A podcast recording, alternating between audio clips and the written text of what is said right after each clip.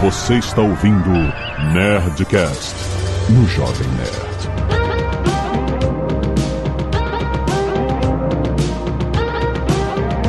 Lado, lado, lado, nerds! Aqui é Alexandre Antônio do Jovem Nerd. Fiquei procurando o number 5 da Zagal.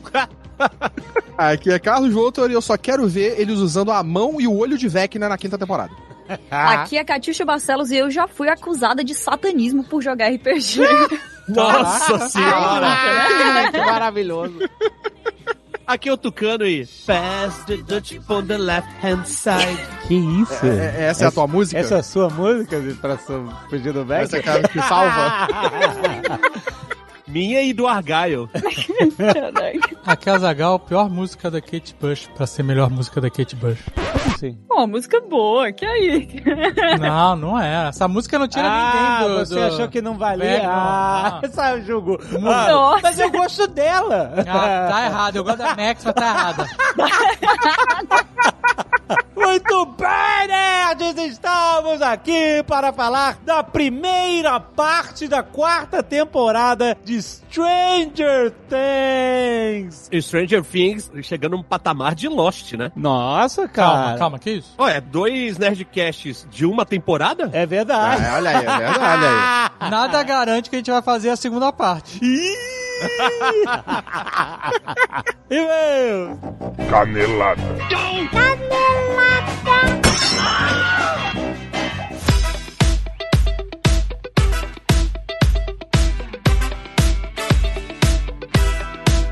muito bem, Zagal, vamos para mais uma semana de mesa encadeladas do Nerdcast. Vamos. Ah, Zagal, quero falar sobre comércio online, e-commerce, lojas virtuais, sites de vendas de produtos. Porque, olha, hoje em dia nós sabemos que tem muita gente. A galera vende por todos os canais possíveis, certo? Tem Sim. muita gente que começa vendendo pelo Instagram, pelo WhatsApp, etc. E aí começa a fazer seu negócio, o negócio começa a crescer. E aí começa a ficar tudo muito confuso, porque é muita gente, tem que mandar mensagem pra todo mundo. Aí consulta de preço. Amigo, é assim que funciona. Sabe qual é? Amigo, olá, amigo. O fato é que, em termos de organização, logística e escala de negócios de e-commerce, nada se compara a você ter um site do seu e-commerce. Mesmo que você não significa que você vai abandonar a venda por WhatsApp, por Instagram e tal, mas mesmo que você use essas plataformas, o fato de você ter um site, primeiro, dá mais credibilidade para o seu negócio. Segundo, você organiza muito melhor o seu inventário, os seus SKUs. Você pode, por exemplo, Azagal, fazer promoção. Tá fazendo promoção no WhatsApp, aí tem que mandar para todo mundo a promoção, tudo não sei o quê. Você pode fazer promoção, você pode dar frete grátis, você pode criar cupom de desconto para dar para as pessoas. Ah, dia de aniversário do cliente, tá lá cadastrado, manda o cupom de desconto do cliente. Entendeu? É muito mais fácil de gerenciar o seu negócio para você sair do ah, manda o preço no inbox ou ah, ainda tem disponível. Você vai ter o controle de estoque no seu site. Entendeu? A parada vai estar no site, acabou o estoque, acabou. Se tem estoque, tá lá, tá disponível. E além disso, com a sua loja virtual, você não só organiza seus produtos, como você segmenta em categorias. Você vende roupa que tem tamanhos diferentes, você pode categorizar tudo isso no produto. Você vende produtos de beleza, maquiagem, tinta pra cabelo, é... Fica tá pra barba. Exatamente. Exa- É, você vai categorizar. Aham. Em vez de ficar tudo assim na timeline do WhatsApp do Instagram, você categoriza. Tinta tudo. de cabelo é diferente de tinta pra barba? Você tem essa Algumas informação? são iguais. Tem alguns que são específicos, tem alguns que você Pra pode usar barba? tanto- Tanto faz, você pode usar de cabelo. é quer dizer, pra- Não, mas você falou que algumas são específicas. É, tipo, só pra barba. Hum. Só pra cabelo. Qual é a diferença de uma tinta que é só pra barba? Eu- ah, não, eu não, eu não sei tanto. Uai! Mas você não é usuário? Como é que Então, tá Mas você eu não- escolhe? mas eu não Como é que entendi. você Eu escolhe não sua sou a tinta pessoa- pra Eu barba? não- é, é- é número 4, é isso que eu. Número 4? É isso. Ah, Qualquer marca. Não sei, não, cara. não- Olha, caraca. o fato é que pra você criar a sua loja na Nuvem Shop é mega fácil, gente. É isso que estão falando lá. Você vai organizar sua vida, organizar seus produtos, seus SKUs, ter informações, ter foto, ter tudo categorizado, tudo sem saber programar. Não precisa saber programar, não precisa saber criar site. A Nuvem Shop já te oferece tudo de mão beijada pra você criar a sua loja e tem incentivo de 30 dias grátis. É muito, muito fácil. Vale a pena. Você tá começando seu negócio ou já começou, vai lá, segue a Nuvem Shop no Instagram, arroba Nuvem Shop. Mostra ao mundo do que você é capaz e crie sua loja online na Nuvem Shop. Tem link aí no post. Peraí, Jovem Nerd. Jovem Nerd, para de falar. Se deixar, Jovem Nerd, é 6 horas de, de Nerdcast. É sério. Vocês acham que não? Vocês não têm ideia do tamanho de um bruto de Nerdcast. É Pois verdade. é. São dois dias gravando. Então, estamos aqui invadindo. Eu, Pedro Duarte. Eu, Priganico. Eu, Sr. K, e Noronha, que está mordendo meu dedão nesse momento. Noronha tá sempre aí, ativo aqui. O, o quarto participante, né? Queria dizer, inclusive, o Noronha, ele aparece muito, sabe onde? Onde? No Desencaixa. Olha, Priscila. Gente, eu sou a rainha do gancho. É isto. É um jabá da casa. O Desencaixa, pra quem não sabe, é o nosso programa de nós três. Desencaixa com K, nossa grande estrela, senhor K. É nós. Fazendo o quê e aonde? Desencaixando coisas no TikTok. Olha que loucura. A essa altura do campeonato. Você vê. Nesse momento da minha vida, eu adentro o TikTok para mostrar coisas bizarras, esquisitas e ilegais para vocês. Ilegais. Bípedes. Não, ilegais não, pô. Ilegais Legais. Ilegais? é- Não, ilegais. Ah, tá. Ilegais. Entendi, É entendi. isso. Tudo- é tudo legal, tá, gente? Tudo dentro da lei, tudo dentro da lei. Ficou perigosíssimo isso aí. Mas é, mas o Noronha apareceu em vários vídeos já lá, né? Noronha apareceu em vários vídeos. No Desencaixa a gente tem o quê? Toda semana, pelo menos três vídeos novos, cada um com um produto mais maluco, item, comida. O que mais que a gente já fez? A gente já fez de tudo, né? Vixe, já fez pelúcia colecionável. A gente só não faz dancinha. A gente só não faz dancinha. Por enquanto não tem dancinha. Dancinha não vai ter não, dancinha não vai ter não. Vai ter não. Não, há, há um limite. Já há há um um limite. E- existem limites nos jardins da razão. Exato. O miojo doce tava dentro do limite, mas a dancinha tá fora, entendeu? Embora eu já tenha mostrado uma caixa de som Bluetooth que dividia ao meio, lembra? E mesmo assim não teve dança. Lembra. Que eu coloquei uma, uma música de amor, um swing diferenciado. Se com a caixa de som não teve dancinha, não tem mais nada que possa ter dancinha. Não faz sentido isso. Não É. tem mais. Com os álbuns de K-pop que eu mostrei lá também não teve dancinha, hein? Então, acabou, acabou. Eu e o seu cara comemos um, um macarrão instantâneo cru que é feito pra ser comido cru. Não é porque você quer comer cru. E é gostoso, hein? É bom, né? Você maceta ele, é a palavra é essa mesmo. É, a palavra correta é macetar. Maceta. Teve aquele salgadinho que tinha um peixe dentro, que não faz sentido nenhum aquilo ali, que a gente comeu também. É mó gostoso. Cara, eu gostei muito foi daquele macarrãozinho mega apimentado, hein? Inclusive, naquele dia da gravação foi meu almoço. Sério? Sério? Olha. Você tá doido? Ali não, sistema bruto demais, eu sou. Aquele ali era muito apimentado. Eu fui o único a comer de garfo, vocês repararam isso? Vocês dois de hashi e eu de garfo. É, você, você é um lorde, né? Um lorde, um jeito, mano. É, Pedro, é, você não é otaku suficiente, Pedro. Mas então, vamos aqui a- adiantar o lado pra deixar o Nerdcast, né, funcionando. É verdade, é verdade. Então, desencaixa com K, arroba desencaixa no TikTok, arroba desencaixa oficial no Instagram, arroba desencaixa no YouTube, bota desencaixa no Google, que vai aparecer mil opções, inclusive o site do desencaixa. Exatamente. Que lá tem todos os vídeos do desencaixe. Então, tipo assim, onde você quiser, tem desencaixa, a gente desencaixando. É um vídeo terapêutico. Eu, eu considero ele terapêutico. É legal fazer. É um vídeo curtinho, um vídeo. É uma bobagem rápida que diverte, que alegra, entendeu? Que É. aí você vê e rever, e vê e rever de novo, e vê e rever mais uma vez. É bom, é importante. Você comendo macarrão doce, Pri, não foi terapêutico, não. Aquele de chocolate. Não, isso que eu ia falar. Isso daí não foi terapêutico, não, gente. Aquele macarrão ali, ó. hum, hum, hum. Não, mas tem alguns que funciona que fica bom. Mas isso é pauta pra outro, outra invasão, outro programa. Tá bom. Tchau, Jovem Nerd. Tchau, Zagal. E quem quer que esteja aí, mandando a gente embora já. Vamos lá.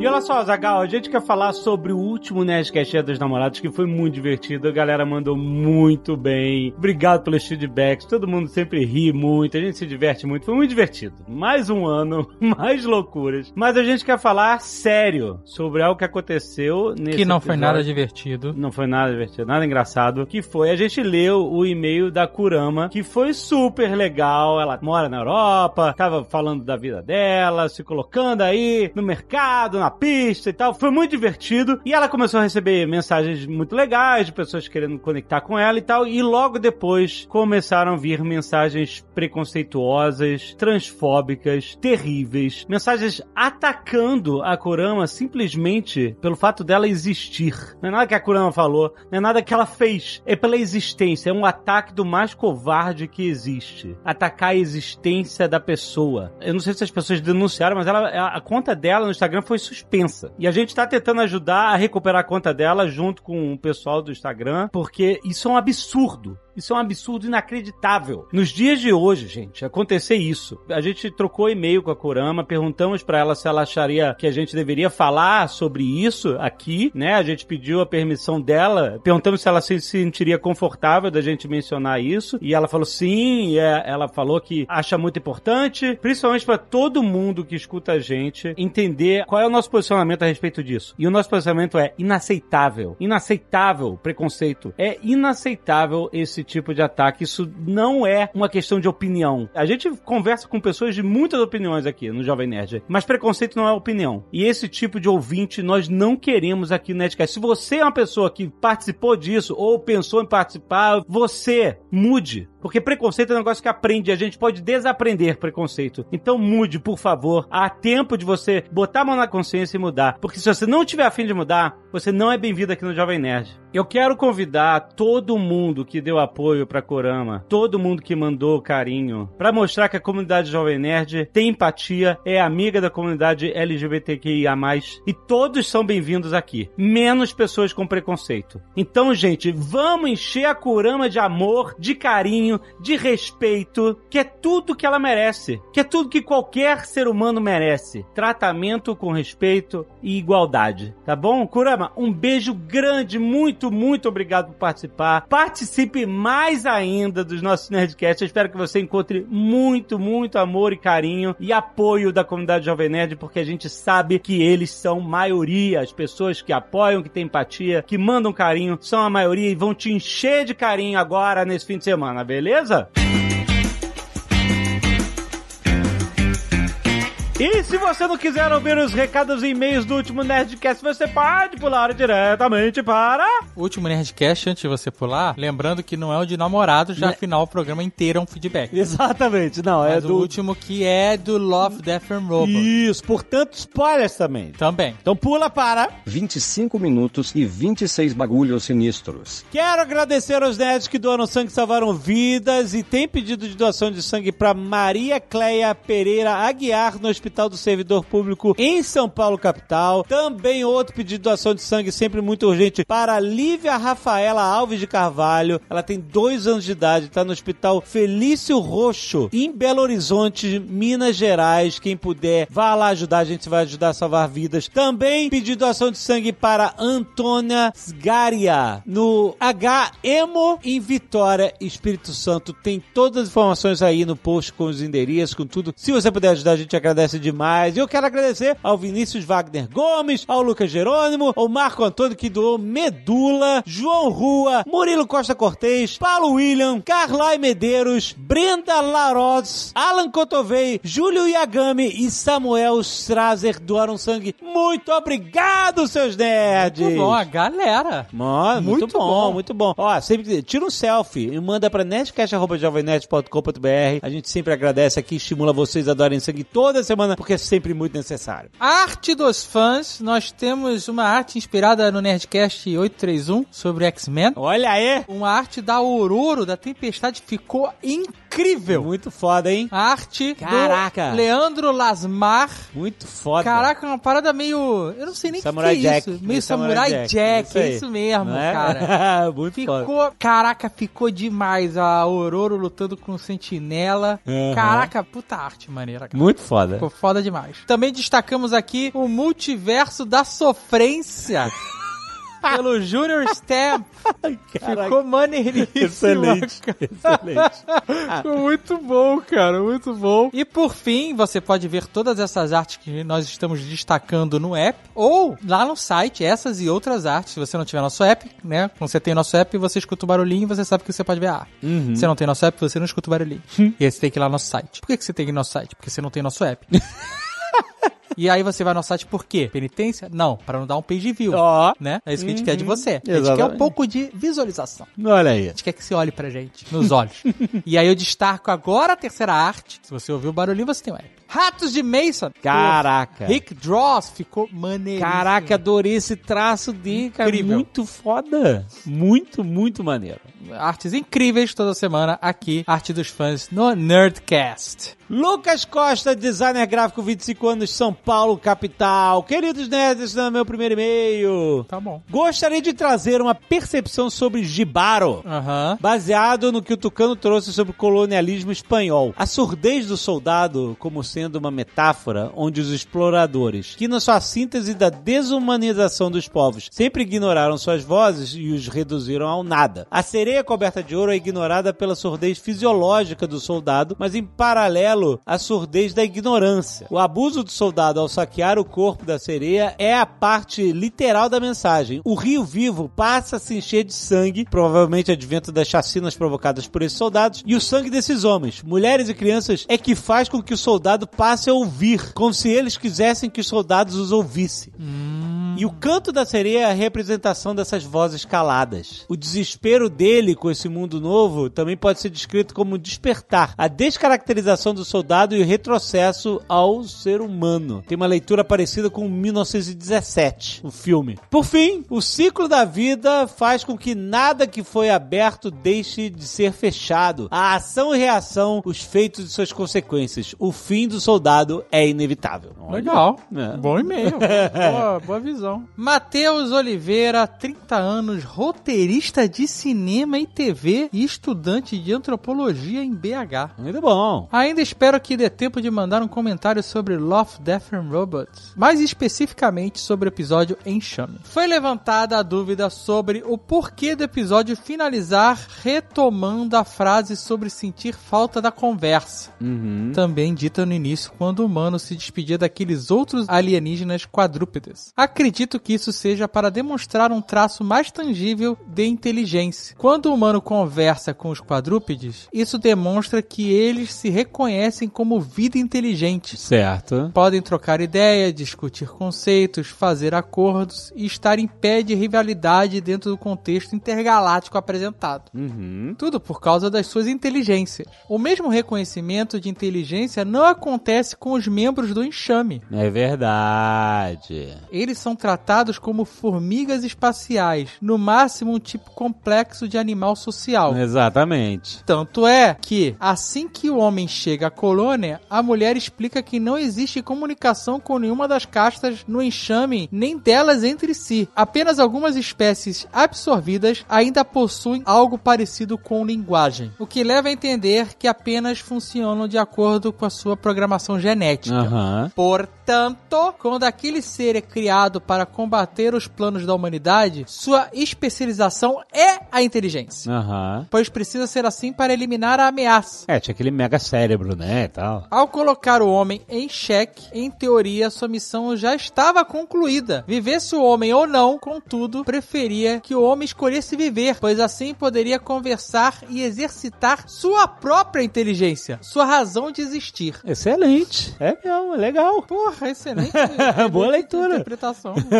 Daniel Oliveira, 22 anos, estudante de medicina, Recife, Pernambuco. Olá, Maganerds! Essa nova. Escreva esse e-mail para ter seu comentário sobre o Nerdcast 832 a respeito da nova temporada de Love, Death and Robots. Gostaria de falar especificamente do episódio Enxame, olha aí. Olha aí. Muito chamou minha atenção e também a atenção do Jovem Nerd no momento em que, ao conversar com o humano, a caixa de inteligência do Enxame apresenta a frase inteligência não é uma capacidade de sobrevivência vencedora. Essa sentença e os demais elementos do episódio me fizeram associá-lo a duas coisas, sendo a primeira o paradoxo de Fermi, conceito que já foi trazido por vocês em outros netcasts, mas, explicando brevemente o paradoxo, Fermi levanta uma questão de que provavelmente todo mundo já se perguntou, que é, se o universo é tão grande, onde estão todas as outras civilizações inteligentes? Para isso, ele se fundamenta em elementos estatísticos, afinal, considerando que o universo observável tem aproximadamente 2 trilhões de galáxias, mesmo que haja uma chance muito, muito pequena de existirem planetas com ouvido inteligente, quando você multiplica por esses números gigantescos, estatisticamente ainda observa-se um número razoável de planetas que deveriam possuir vida inteligente. Porém, onde eles estão? Essa é a grande pergunta. Uma das possíveis respostas para o paradoxo de Fermi é justamente a frase trazida pelo enxame. Talvez não tenhamos encontrado nenhuma civilização inteligente porque a inteligência não é uma capacidade de sobrevivência vencedora. Ou seja, espécies extraterrestres podem estar melhores adaptadas a sobreviver do que nós, utilizando outras estratégias que não a inteligência. Isso é assustador. Mas pode ser uma realidade. Uma das genialidades desse episódio é justamente tornar conceitos como esses palpáveis ao grande público. A segunda coisa que me chamou a atenção nesse episódio reforça ainda mais essa ideia, que foi perceber como o sistema de defesa do enxame parece com o nosso próprio sistema imune adaptativo. Vejam, o nosso sistema imune adaptativo funciona produzindo anticorpos para combater antígenos aos quais ele é exposto. Ou seja, ao ser atacado por um vírus, bactéria ou outro tipo de organismo ou substância, o antígeno, né? O nosso corpo desenvolve moléculas específicas capazes de combater aquele agente agressor, o anticorpo. Da mesma forma que o enxame faz com as espécies que os invade. O enxame pega uma amostra genética daquela espécie e cria, a partir disso, uma defesa contra esse invasor. Ou seja, o enxame estava se vacinando contra Olha humanos. Caraca, foda. Porra, por isso que é bom discutir as paradas, maluco. A gente vai, né, reinterpretando e agregando novos significados ao que a gente vê. É Muito legal. Ele continua aqui. O sistema imune adaptativo é uma das nossas grandes ferramentas evolutivas que nos permitiram chegar até aqui. E pensar que podem existir colônias de seres extraterrestres que funcionam dessa forma faz todo sentido. Afinal, como já dito, o universo é daqueles que melhor se adaptam. Cara, perdão pelo e-mail lon- longo, mas espero ter contribuído um pouco com as minhas palavras. Um grande abraço a todos. Ah, contribuiu demais. Foi muito bom, cara. Esse episódio é muito legal. É mais legal. A gente já tinha achado legal, mas eu tô achando ele mais legal ainda agora. Ricardo Marques, 41 anos, bardo e historiador em Salvador, Bahia. Olha aí! Caraca! Porra, um historiador e bardo é maneiro. Tem tudo a Porque ele ver, não né? só conta a história, ele é, canta. Canta a história. Exato. Tem algumas considerações acerca de correção feita no Bom Nerdcast 382. 382? É, tá louquinho, hein, o seu bardo. Caraca, que maluquice é essa? É 832. Ah, tá. E aquele, né, eu já vi a dislexia Ah. aqui chamando com tudo. A não ser que ele esteja falando do Nerdcast de 10 anos atrás. né? não, acho que não. Quando o Jovem Nerd cita a questão de casa do caralho, Ah. ele... Ah, porque é o negócio lá em Do cima. lá embaixo. caralho, lá é, do, do navio. Ele traz uma informação onde confunde o que eu disse e o e-mail antigo. Nossa! É, Que realmente talvez ele esteja falando do, oito- do 382. né? Lido na sessão de cartas. Olha aí. O que eu disse é que caral é sinônimo de mastro, Aham. sendo o aumentativo caralho, Né? correspondente ao mastro mais alto. Tá vendo? Desta forma, o cesto da Gávea, outro nome dado a este mastro mais alto, Aham. é também chamado de a casa do caralho. Tá lá, rapaz! A casa do caralho, viu? Esclarecido. ou posto no mastro mais alto, sendo casa o correspondente a posto a ser ocupado. E como o mastro é o caralho, caralho é o mastro, É. virou um negócio fálico, entendeu? Entendi. Acabou virando, a nossa língua acabou virando um sinônimo de, de falo. Aí, ó, fala aqui, É ó. um mastro. Termos como casa de máquinas, engenharia, casa de mapas, navegação, casa de banho, banheiros e chuveiros e casa de armas. Ah. Entendeu? Tudo Ah. é casa. Casa do caralho. Ah, casa do caralho. É a, mesma, é a mesma lógica de casa de mapas, casa de banho. Então, quando tu fala assim, ah, vá pra casa do caralho, você tá querendo mandar o cara lá pra cima do É, mastro. Fica exato. lá sozinho lá, de castigo. Exato, exato. Esses termos são muito comuns na náutica antiga e muitos ainda são usados. Tucano, de fato, corrigiu apenas quando o Jovem Nerd disse que caralho eram os mastros. De fato, é apenas o mais alto. O mais alto. Não é todo tá mastro que é vendo? caralho. É caral, e aí o caralho. É o mastrão. É o mastrão. É isso aí, aí, cara. Dois. O fantástico episódio que tem a Yara é de um estúdio sediado na Espanha, o Pinkman.tv, Olha aí. sendo o diretor e autor Alberto Mielgo, responsável por aquilo. Pessoalmente, achei delicioso. Os brasões e rituais que aparecem lembram muito o que foi feito nas Américas, na dominação espanhola, principalmente no centro e sul. Então, sim, tem muita coisa a ver, ainda mais quando falamos de lendas como Diara, a mãe d'água. Aquela é claramente uma alusão a esse período. Não por isso, Ribaro é uma etnia indígena da região do atual Equador. Tudo combina em camadas de informação. Caramba. Ou seja, nada a ver com a Índia. Pelo menos não que se diz respeito ao país. É, a gente falou mais de Índia em relação à estética, né? Ah. Estética da- da- das danças, das filmagens. Não realmente da cenografia, figurino, essas coisas. Principalmente a região, né? Sim, não, tava claro que era uma coisa das Américas. né? Ademais, é um dos meus preferidos até o momento. Top 3, sem dúvida. Ainda mais porque adorei as reviravoltas. A ideia dele ser punido com a cura de sua deficiência foi surpreendente. Os movimentos dançantes foram enlouquecedores. O final foi surpreendente. A vingança. Aí você é um bardo que tá usando o surpreendente, surpreendente? Isso sim é surpreendente. Por fim, obrigado por mais um programa delicioso. Olha aí. Abraço a todos. Se vier à Bahia, prometo um tour único. Olha aí, rapaz. Eu tenho medo desses tours únicos. né? Por Sei quê? lá. Sei lá, o cara é professor de história, essa galera Tu é muito doida. dancinha, Aí O cara é dancinha ali. professor de história bardo. Ih, Nossa. É, rapaz, começa a Deixa encantar. quieto. Me dá um- Me dá um tour normal. I still dream of walking on.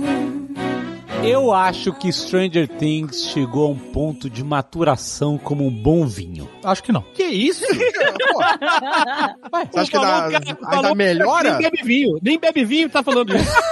Ficou no barril, foi ganhando notas, sabores e tal, e aí ganhou um sabor daquele barril dos anos 80. O monstro sendo enfrentado por adolescentes. Um Eu gosto mais, ó, eu, eu sei, muito bonito isso tudo. Mas eu gosto mais, ainda gosto mais da primeira temporada. Não, não, é, a primeira temporada, claro. Eu digo ainda que corre o risco de avinagrar esse Um vinho. Não, te- claro, sempre tem. Sempre tem. né? Porque essa temporada aí tá amadurecida, tá no, no barril, não sei o que lá.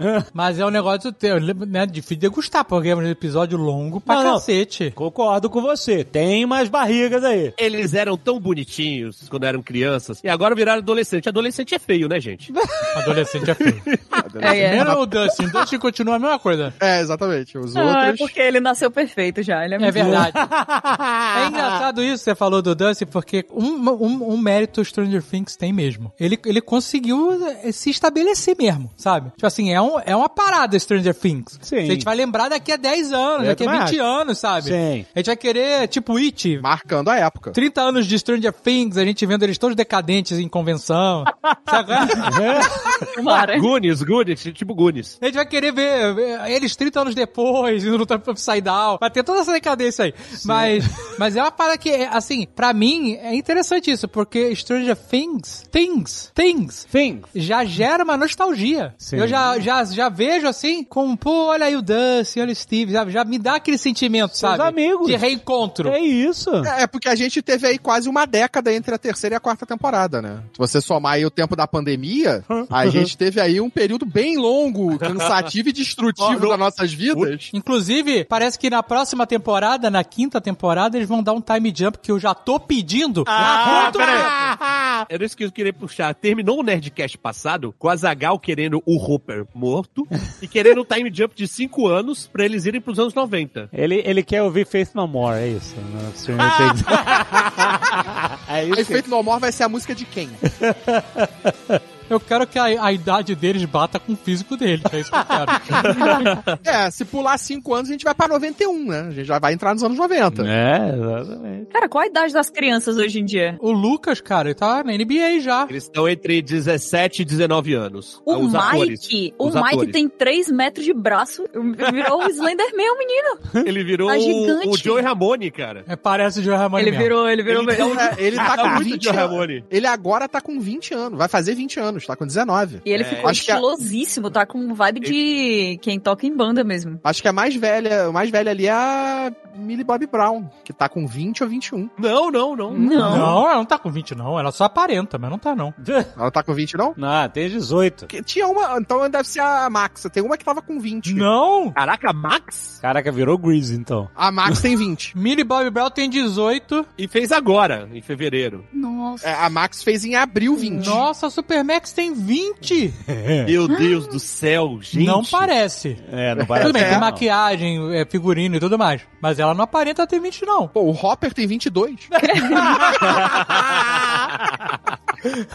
ela é muito boa atriz, a Max, cara. Muito, Eu acho ela muito. muito Ela é boa boa. atriz. Ela é demais. Arrebenta demais. Demais. Ela engole a Eleven. Muito. É, é não, Eleven é boa. É, só faz negócio da mãozinha. Não, não. Só o negócio da mãozinha. Ela chora, ela tem todo o rolê dela. o argumento, o argumento da boa atuação é o choro, né, cara? Sempre. Ah, É, se é se por- é porque chora e quando te ela era- convence que tá chorando e faz você querer chorar. Não, compara ela com a atriz que faz a Leia do Obi-Wan. Não, não, pra que isso? Então, porque é outra que parada, é outra, é muito acima. Desnecessário trazer isso pra cá agora. Quantos anos ela tinha na primeira temporada? Na primeira temporada, ela era muito boa. Não que ela tenha piorado, né? Mas aqui os outros melhoraram muito. Realmente, É, a a Sage primeira Sink, temporada- cara, ela é bem melhor. A primeira temporada ela era o Roberto Benini da galera, né, gente? Ela não fazia nada, só ficava naquela carinha dela de mãozinha pra frente. É, mas é mais três difícil você atuar bem sem falar, né? É, ela É, é, com certeza. A gente falou também no último Nerdcast que deveria ser no Natal, porque Ah. já foi um Halloween, um 4 de julho. Aham. Uhum. E que ia demorar dois anos pra sair. Nossa. O dois anos demorou. É, porque teve pandemia, né? Ah, mas o Natal ainda é uma, uma, uma parada que pode vir aí. É, a gente tem aí os dois últimos Acabou saindo episódios. Spring, acabou saindo Spring Break. O Spring Break, né? É. É, e isso rolou, teve uma canelada, né, dos roteiristas, né, dos criadores. Vocês ficaram sabendo? Não, o quê? Não. Eles esqueceram o aniversário do Will. Na primeira temporada, a Joyce chega pra ele e fala assim, é, hoje é 22 de março, você sabe o que que é 22 de março? É o dia do seu aniversário. E Ah. aí, 22 de março é o dia que a, que o, o Mike chega lá na Califórnia e eles vão patinar e não tem porra nenhuma de aniversário do... Nossa! Mas ele do fala- Will. Caraca! Mas ele fala a data? 22 de março? Tem porque quando estão filmando, sabe quando estão fazendo bullying com ela? Tem um cara filmando. E na- na, Ah. câmera Tem a data. data. E aí é 22 de março de Nossa. 86. Ah, mas aí pode ser que o cara não ajustou a data. É, eles da podem cena. argumentar. ah, Não, não, não, não. Quem é que ajustava isso, pô? Quem que Calma, ajustava a data calma. na câmera? Calma, a quarta temporada começa no dia 21 de março. É verdade. Entendeu? Assim, E eles não, esqueceram. Eles não falaram, é exatamente eles falaram, uma surpresa que eles esqueçam o Will, É, isso ficou bem eles claro. falaram que realmente foi canelada nossa, a gente esqueceu completamente. Não, tudo bem. Tudo bem pra você, né? Que não esqueceu o teu achei aniversário. tudo bem. É, pro Will foi legal. O cara já é todo fudido, velho. Foi pro Upside Down, ficou sozinho. Aí o, o amigo não trata mais ele como amigo, tá ligado? É Tava até um complicado. dia desse cuspindo lesma. É, Exato, coitado do Agora meu pai. ninguém O cara é todo compensado, ainda esquece o aniversário dele. Nem a mãe lembrou. Ele é a Molly Ringwald em Gatinhos e Gatões. Cadê a participação da Molly Ringwald? Exa é verdade. Cadê a Molly Ringwald? Pois é, isso seria incrível no último. Mas a Molly. Porra, a Molly volta Ringwald- Matthew Modine e não vem Molly Ringwald. Não, não Caralho. rola essa- Então, mas a Molly Ringwald, ela não, ela não fazia filme de terror, ela fazia uns filminhos de adolescente. Então, é mas isso. a parada de Stranger Things não é terror. Isso é uma outra parada. Não, a parada de essa- Stranger Things é nostalgia dos anos 80. Também. É. E se a próxima temporada pular pra 90, a gente perde o plot da Molly Ringwald. É, Agora a Zagal tá criando. Eu acho que ela pode fanfic voltar ainda Que, que assim. envolve a Molly Ringwald ainda nos anos 80. ah, mas olha, aquele negócio de maturação, eu, eu disse, porque, claro, eu acho também que essa. é, tem, tem- que nem a Zagal falou, tem uns, uns capítulos, uns, uns núcleos assim que foram muito esticados e tal, a gente vai falar disso. Mas no geral, eu achei, cara, que o andamento é, e, e a brincadeira com os clichês, tipo assim, olha, tem um monstro que tá pegando adolescente por adolescente, é um por um. E é uma parada meio Fred Krueger, ele te pega num mundo meio que dos sonhos, você tá num transe, ele vai te levar, porque Fred Krueger, ele pegava É, você Fred- no sonho. meio Fred Krueger, não. É, ou Fred Krueger, exatamente. Totalmente, porque não tem ninguém transando. É, é, slasher anos 80. É, Fred Krueger, é Jason. Se fosse transando. se for- Não, Jason Mas- não. Jason tem que transar. Mas fal- Faltou esses jovens transarem aí, pô, porque nos anos 80 tinha que transar pra ser morto pelo assassino. É verdade, mas eles não morreram, né? Eles não morreram. Não, mas os jovens eram, tavam, é, eram maior de idade nos filmes dos anos 80. Essa galera aí não tá lá. Não, acabamos de falar que a Max tem 20. Não, mas não na série, né, porra? Não, não, não, mas é o Steve, o Steve é mal de idade, dirige. a a o filha S- da uma turma é mal de idade. A menina Isso, magrela é mal de isso, idade. A galera tem uma galera mais velha. Ah, mas eles já transaram, pô, na primeira temporada. É, Ah, mas aquele moleque que é o segundo a morrer, eu duvido que tenha transado. Ah, ele era jogador. Ele era jogador Não, não, do não. time. O segundo, o segundo que morreu. Não, era o jornalista. Ah, era o jornalista, verdade. É, Aquele era o não jornalista. transou nem fudendo. É. Ele pode Ah, ter transado, não sabemos. Não, ele tava muito afim da Nancy. Ele tava muito Não? afim da Nancy ali. Sério? Tava? Não? É, Não? claro. Não. Ele ficava puto com porque ela ficava, ficava querendo ficar com outro cara que tava em outra cidade. É, é, sim. Não, mas não era por isso. Pra mim, deu a entender que ele tava com raiva daquilo tudo porque ele tava, um, querendo se meter na vida dela. Dois, querendo que ela focasse no trabalho deles no jornal. Você achou? É, Eu, eu achei que era porque ele tava afim dela. Então meu gaydar quebrou. Pode ter sido isso também. É porque. Agora, vocês vocês falaram de Fred Krueger e o Robert England pa- é, aparece, Tá no né? final, é, exatamente, ele faz a participação. Faz uma participação. Pois é, e os Duffer Brothers falaram que ele que ligou lá, tipo assim, ele- eles achavam assim, nossa, eu nunca imaginaria na vida que eu teria acesso ou de chegar e perguntar se o Fred Krueger gostaria de participar da nossa série. E ele ligou e falou assim, ó, se vocês quiserem, eu tô, estamos aí, hein? Eles, porra, Ligar é muito coisa de velho, né, cara? Pô, maneiro, né? Eu achei maneiro, porra. Imagina os Irado, caras. irado. Sabe, é, a- é, a- é o que o George Lucas fazia em Star Wars. Pegava um monte de ator de filme de terror, antigo, dos clássicos e tal, e conseguia colocar no filme, etc. E, porra, os caras conseguiram botar um. Vocês acreditam nessa história mesmo? Que o cara Olha. ligou pra eles. Eu acredito. Acredito, mas por que o cara vai, vai inventar isso? Ah, era história, pra contar storytelling. né? Ah, ele me ligou. né? Não ligou, porra nenhuma. é, por que não fa... Por que não poderia acontecer isso? Porque primeiro, se ele ligasse, ele nem ia conseguir falar com os caras. Ele não ia atender o telefone. Não, Então ele liga pro agente. E assim, apareceu lá, Acha o telefone dos Duffer Brothers, liga e Ah, fala viu com como a história já mudou? O agente. Não, mas aí você encurta a história. Ah, então, Ele né? que procurou, ele falou assim, ó, eu Você gost- toma, toma, meu celular, ó, se o Brad Pitt me ligar agora, eu não vou atender. Cara, eu conheço o número, entendeu? Vai aparecer risco de spam. Nem toca no meu, no meu celular. O meu vai aparecer risco de spam, Brad É. Pitt. Tá Ah, vendo? a parte boa é que em inglês, quando você diz call, pode ser qualquer tipo de call. Eles podem ter feito uma chamada de vídeo. Olha aí. Ah, é muito invasivo. Você tá em casa de repente vê uma chamada de vídeo do Fred Krueger. Não, não é do nada um FaceTime, Fred Krueger do meio da Isso é noite. muito, isso acontece só nos filmes antigos, né? Que eles entendiam que o vídeo chamado ia ser automático, né? Você ligava pra pessoa, automaticamente acendia a tela na casa da pessoa. Nossa. Foi legal ele voltar logo nessa temporada, né? Porque a melhor parte dessa temporada. Na verdade, essa temporada é cheia de coisas muito, muito, muito boas. Mas a vibe de terror, terror. Foi foda. Terror, já marca. O terror dessa temporada foi perfeito. Foi Ah, muito Quando, bem quando construído. aconteceu a primeira morte, a pessoa se contorceu inteira e o olho dela foi pra dentro e a cara dela ficou toda chupada assim, eu fiquei, pronto, agora estamos falando aqui. É, Né? não, E eu acabou- gostei acabou muito. a ficção científica, né? É, e eu gostei muito que já foi isso É só logo do terror. primeiro episódio. O primeiro episódio, ele já deu o tom e, e o ponto aonde a gente ia com essa temporada. Então, tipo, o final do primeiro episódio, tipo, é legal que ele vai numa crescente de tensão das coisas que vão acontecendo e termina ela morrendo daquela maneira. Porra, foi sensacional. Ele te deixa tenso o episódio. Eu achei maneiro, mas eu tive bastante dificuldade de conectar essa última temporada com as anteriores. Porque pra mim a vibe tá muito diferente. Tá. É, eu achei Mas- também. Concordo. Tá bem diferente e eu acho que ela tá com uma pegada diferente, até porque a gente não tem uma conexão direta, né? Porque a gente. O, o portal se fechou. Então, o que basicamente o que a gente tá acontecendo agora não tem correlação nenhuma com o que aconteceu na temporada passada, Então, com o inimigo e- da temporada e- passada. Uma- Então, Já uma parada que eu achei maneira é que os personagens estão zoando a série.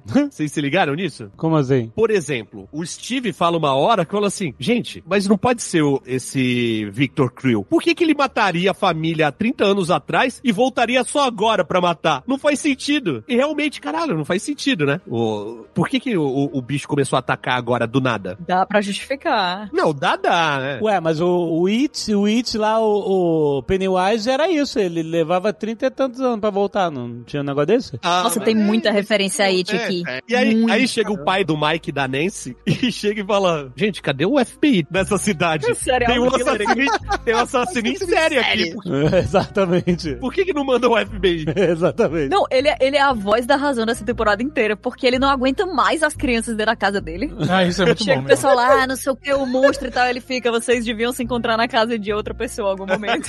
Inclusive, meu filho tá viajando, tchau. É, ele, ele não aguenta mais. Ai, muito bom.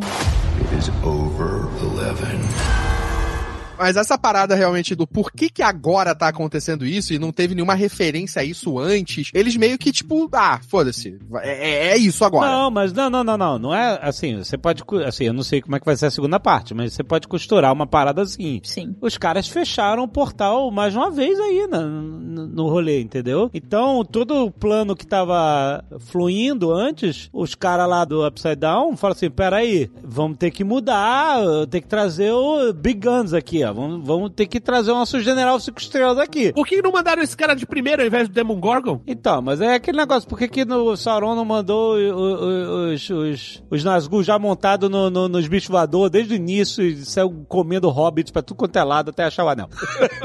Mandaram de cavalo, levaram 18 meses pra cruzar a Valfenda e tal, não sei o que, chegar no... É porque eles sabiam que, o- mas é porque eles sabiam que o Gandalf não ia mandar os hobbits nas águias pra jogar o anel lá no. É, eles iam falar, por que não mandaram as águias? É aquele. Pegar isso, né? Sempre. É, pô, é aquela, aquela, aquele acordo velado. A gente tem as armas nucleares, mas a gente não vai usar. Ah, então, mas aí, aí a gente tem que pensar o seguinte. Primeiro, se você quiser ir pro mundo real, é, não era assim, porque era só uma série que os caras venderam, foi do caralho, eu falei assim, façam mais, só que caminhões de dinheiro. Aí, é- esse é o motivo do mundo real. Na ficção, a gente vai costurando essas coisinhas de, de imaginar que os- os monstros estão evoluindo junto com a resistência que o mundo real tá tendo lá em Hawkins. É, não é tão difícil da gente costurar o negócio assim, é... Não, é, mas é, mas eu espero que tenha alguma explicação, mas assim, isso pra mim foi um pouquinho é, decepcionante, tá ligado? Eu acho que ser ele não foi o problema pra mim, tipo, é, ter, ter sido ele vir agora. Eu, eu fiquei meio assim com o fato dele ser o cara que matou, ser o número um, s- aí ter, se- terem tirado os poderes do número um e mantido ele como enfermeiro. Nossa, isso tudo é péssimo, isso eu odiei. Eu achei uma merda, me desculpa. Isso pra mim não conversa com a história, com Stranger Things, a parada. Isso é o que não faz sentido. Totalmente desconectado, esse vilão humanoide comparado com os outros monstros anteriores, o Demagorgon, o- os outros lá, os outros bichos lá. E, pra mim, cara, não funcionou. Esse eu achei muito ruim. Como é que é o, o, It- o Rei da Noite lá? Como é que é? O Vecna. Vecna. O, o Vecna, que é do, do Stranger do Game of Thrones lá, o. Ah, o Night King. O Night King. Night King. Achei muito ruim. E aí a explicação de quem é o Night King, que é o cara do It, nossa, é pior ainda, cara. Ó, ser o número um, eu, eu curti a ideia. Não, não é legal, é muito ruim. É muito ruim e como foi apresentado é pior ainda. O cara é um cara super poderoso e metem um chip de inibição maluco na cabeça dele. Virou Genosha. Virou genoxa já. E aí a a Eleven consegue tirar o chip. Ele podia ter tirado o chip, era só espremer, cara. E. e- o negócio tava aparente, na pele, subcutâneo. É, ele, ele tentou justificar que não dava, né? Mas é muito ruim. E aí depois ele vai e aí toma choque que nem o Imperador Palpatine. E aí vira o bicho. E aí ainda vem a câmera na tatuagem e mostra 001. Ah, Vai tomar no cu, isso cara. Foi, foi muito for dummies mesmo. Foi Fórmula. Foi, foi for Dumps pra caralho. E outra coisa nesse laboratório aí é que não tem a number 8. Ah, que era aquela do episódio filler? Que eles É. estão Cut. tentando apagar a história desse episódio. Eles estão com querendo toda a força. apagar a real. Exatamente, né, Eles cara? têm toda razão, tem que apagar mesmo. Mas eu, eu não acreditei em nada daquilo ali. Pra mim, é, ele tava trabalhando junto com o, o pai da Eleven ali. Porque, eu- primeiro que eu não acredito que o pai da Eleven do nada é gente fina, sabe? Pois Do nada. É, é. ele Não é, virou não é. Sangue bom. Com certeza não é. Não, é, pra mim ali é uma síndrome de Estocolmo dela. Não é, ele não é gente boa. Não, mas, mas nas outras temporadas colocaram ele como um terrível. E agora, né, você é tipo, ah, porque isso aqui não é uma prisão. Você sai quando quiser. Não, você confia em mim como você confiou das outras vezes. Né? Eu via muito, muita promessa em você. Não tô acreditando muito nessa história aí, não. Do nada, o cara é cheio de sentimentos, apego. Eu não comprei nada dessa história. Pra mim, é, é- isso aí é uma representação da síndrome de Estocolmo dela. É, também acho. Então, mas pra mim, eu acho que é quase como se ele tivesse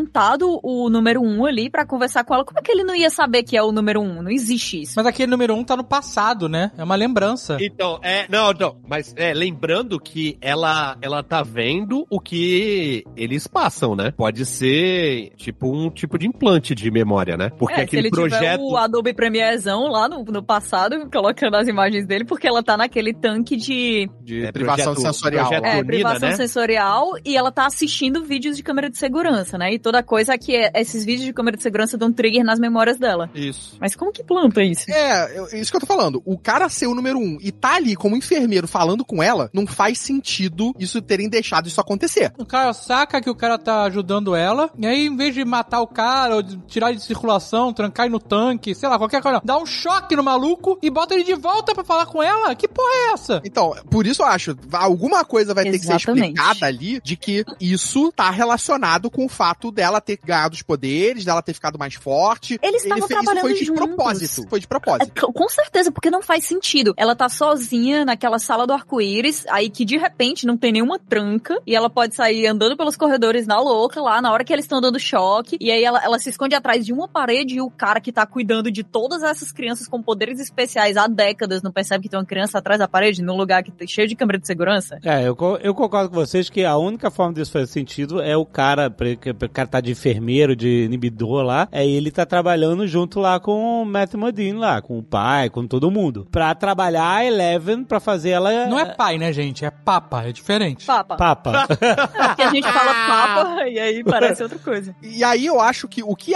acontece pode ter sido um acidente. Ela mandar ele pro outro lado, pro upside down. Não, sim, pode. Mas aí o que acontece? Eu não saberia dizer se essa explicação vai colar, simplesmente pela o- a matança vingativa que ele faz, que você acha que o episódio, a parada inteira que é Eleven, mas que ele faz com as outras crianças lá, entendeu? Então parece mesmo que ele, ah, me libertei, tal, não sei o quê. Ah, não Gente, é- é- na real, é isso aí mesmo. Não vai ter uma reviravolta. Não vai, mesmo porque só tem mais dois episódios nessa temporada. Esse era pra ser o plot twist. Então, a gente vai ter dois episódios. Isso. Daqui a pouco vai estrear e só vai ter mais dois episódios? Pra reter a galera, é isso aí. Um de uma hora e meia e outro de duas horas e meia. Ah, tá. Nossa, duas horas e meia? Pra que isso? Faz mais episódios, caceta. Eu não tenho mais idade pra isso, não. Eu não consigo ver um episódio de uma hora e pouco. Eu durmo no meio. Pode dar pause. É. Ah, ma- mas pra mim faz todo sentido, porque eles podem. co- Aquela, né? Sempre com a esperança. Eu sinto muito, eu queria, deix- eu queria ser outra pessoa. Mas eh, dá pra eles colocarem que o papai, né? Que o papa tá tentando, sei lá, tirar a Eleven daquilo ali, fazer uma pesquisa própria e ele tem o número um do lado dele, como infiltrado dele, e ele tá tentando. na- naquela hora que o número um chama a Eleven pra ficar do lado dele, pra dominar o mundo junto com ele, pode ser o plano original deles dois pra tirar ela dali, realmente matar todas as crianças, acabando com o experimento daquele grupo inteiro e fazendo uma outra coisa clandestina, então talvez indo pra outro lado, sei lá. É, tem uma coisa esquisita que é, o cara matou as crianças tudo, matou os segurança tudo, deixou todo mundo quebrado torto, né? Que é o jeito que ele mata, né? Ele vai É, quebrando as pessoas, invertendo as pessoas, chupando o olho pra dentro, é maluquice. Mas o- ele não fez isso com o Matthew Modine. Pois é. Não fez. E quando ele chegou lá e olhou a Eleven, naquela cena que a gente vê no início da temporada, ele olha pra frente de onde ela tá olhando e diz: O que você fez? E na verdade, ele não tá olhando pras crianças que estão todas no chão sem olho. Ele tá olhando pro portal que foi aberto porque ela empurrou o número um pra outra dimensão. Aquilo tava fora dos planos dele. Aquela parte, a parte do número um não ter convencido ela a ficar do lado dele e dele ter sido banido pro Upside Down, aquilo ali tava fora dos planos do, do Papa. É, a parada é, a Eleven foi quem abriu o portal. E aí, essa é uma dúvida que eu tenho. Ela abriu um portal pra um Upside Down que já existia, ou ela criou o Upside Down? Então, é, pa- é bem possível que ela tenha criado o Upside Down, porque dessa vez agora a gente tem uma informação nova de que o Upside Down é uma fotografia de 1983, que a gente viu lá no diário da Nancy, entendeu? Então, para ela, ah, que achei legal, ah, vamos lá buscar as armas que eu tenho na minha casa e. e, e- Isso aí, e- né, você nem se volta 17, né? Foda. Não, mas é porque é da outra aventura, rapaz. Era a arma. Era a arma Ah, da mas outra aventura. As armas soviéticas. É, aí vamos lá buscar, e aí quando eles chegam no, no encontro, eles vêm. Aí a gente. ah, Porque ó, eu, eu mesmo vendo a série, tava imaginando o seguinte: o que que acontece no Upside Down quando você manipula os objetos no mundo real? Eles ficam andando sozinhos, como se fossem Era, fantasmas? É, né? era, e era tal? meio bizarro mesmo. Ficava pensando nisso. Aí depois que a gente vê que tava tudo parado no tempo, e aí isso coincide com o ataque, né? Com a Eleven abrindo o portal, parece que ou o Upside Down foi de verdade criado incomodado com isso, ou o Upside Down era uma coisa mais incorpórea, e quando ela abriu o portal, ele tirou uma fotografia da, da realidade, entendeu? Como se fosse isso, entendeu? Ele viu. Então, mas quando o Vecna tá lá, o 001 tá. 001, parece até filho do Bolsonaro, né? Caralho. E a galera tava querendo fazer uma produção fordista mesmo, né? Porque não é 01, é 001. Então ele queria fazer mais de 100. É, o plano era longo. exatamente. Ele queria fazer quase 999. É, exatamente. é putz, Mas- 999 é o. 666. 666 é o contrário. É, mas até você chegar no 999, você tem que chegar no 666. Você tem duas vezes 666. É muito triste que não tenha chegado no 666. Mas o que eu, eu quero dizer é o seguinte: quando ele tá lá, ele entrou na primeira vez do Upside Down e fica tomando raio do, do Mace Windu lá e virando Palpatine. o Upside Down não existe como a gente conhece. Ele é só um espaço, um céu. Tinha ce- e tinha nuvens em cima e embaixo. É. Eu acho que esse Upside Down foi. então, eu- por isso que eu fiquei nessa dúvida. Eu não, eu não acho, na verdade, eu não sei. Se o Upside Down foi criado pelo Vecna. Pode Hum. ser também. Entendeu? Com as memórias dele ali. Não sei. Eu acho que pode ser uma relação, tipo, aquela o espaço, o lugar, ele já era uma coisa, ele já existia. Mas quando ela quebra aquele portal e joga ele lá dentro, ele ganha forma. Exatamente, é isso aí. E aí a forma pode ser a, a, a mescla da interação dela com esse mundo e do Vecna lá dentro. E aí tudo que tá lá dentro agora podem ser representações e lembranças do Vecna, né? Do 01.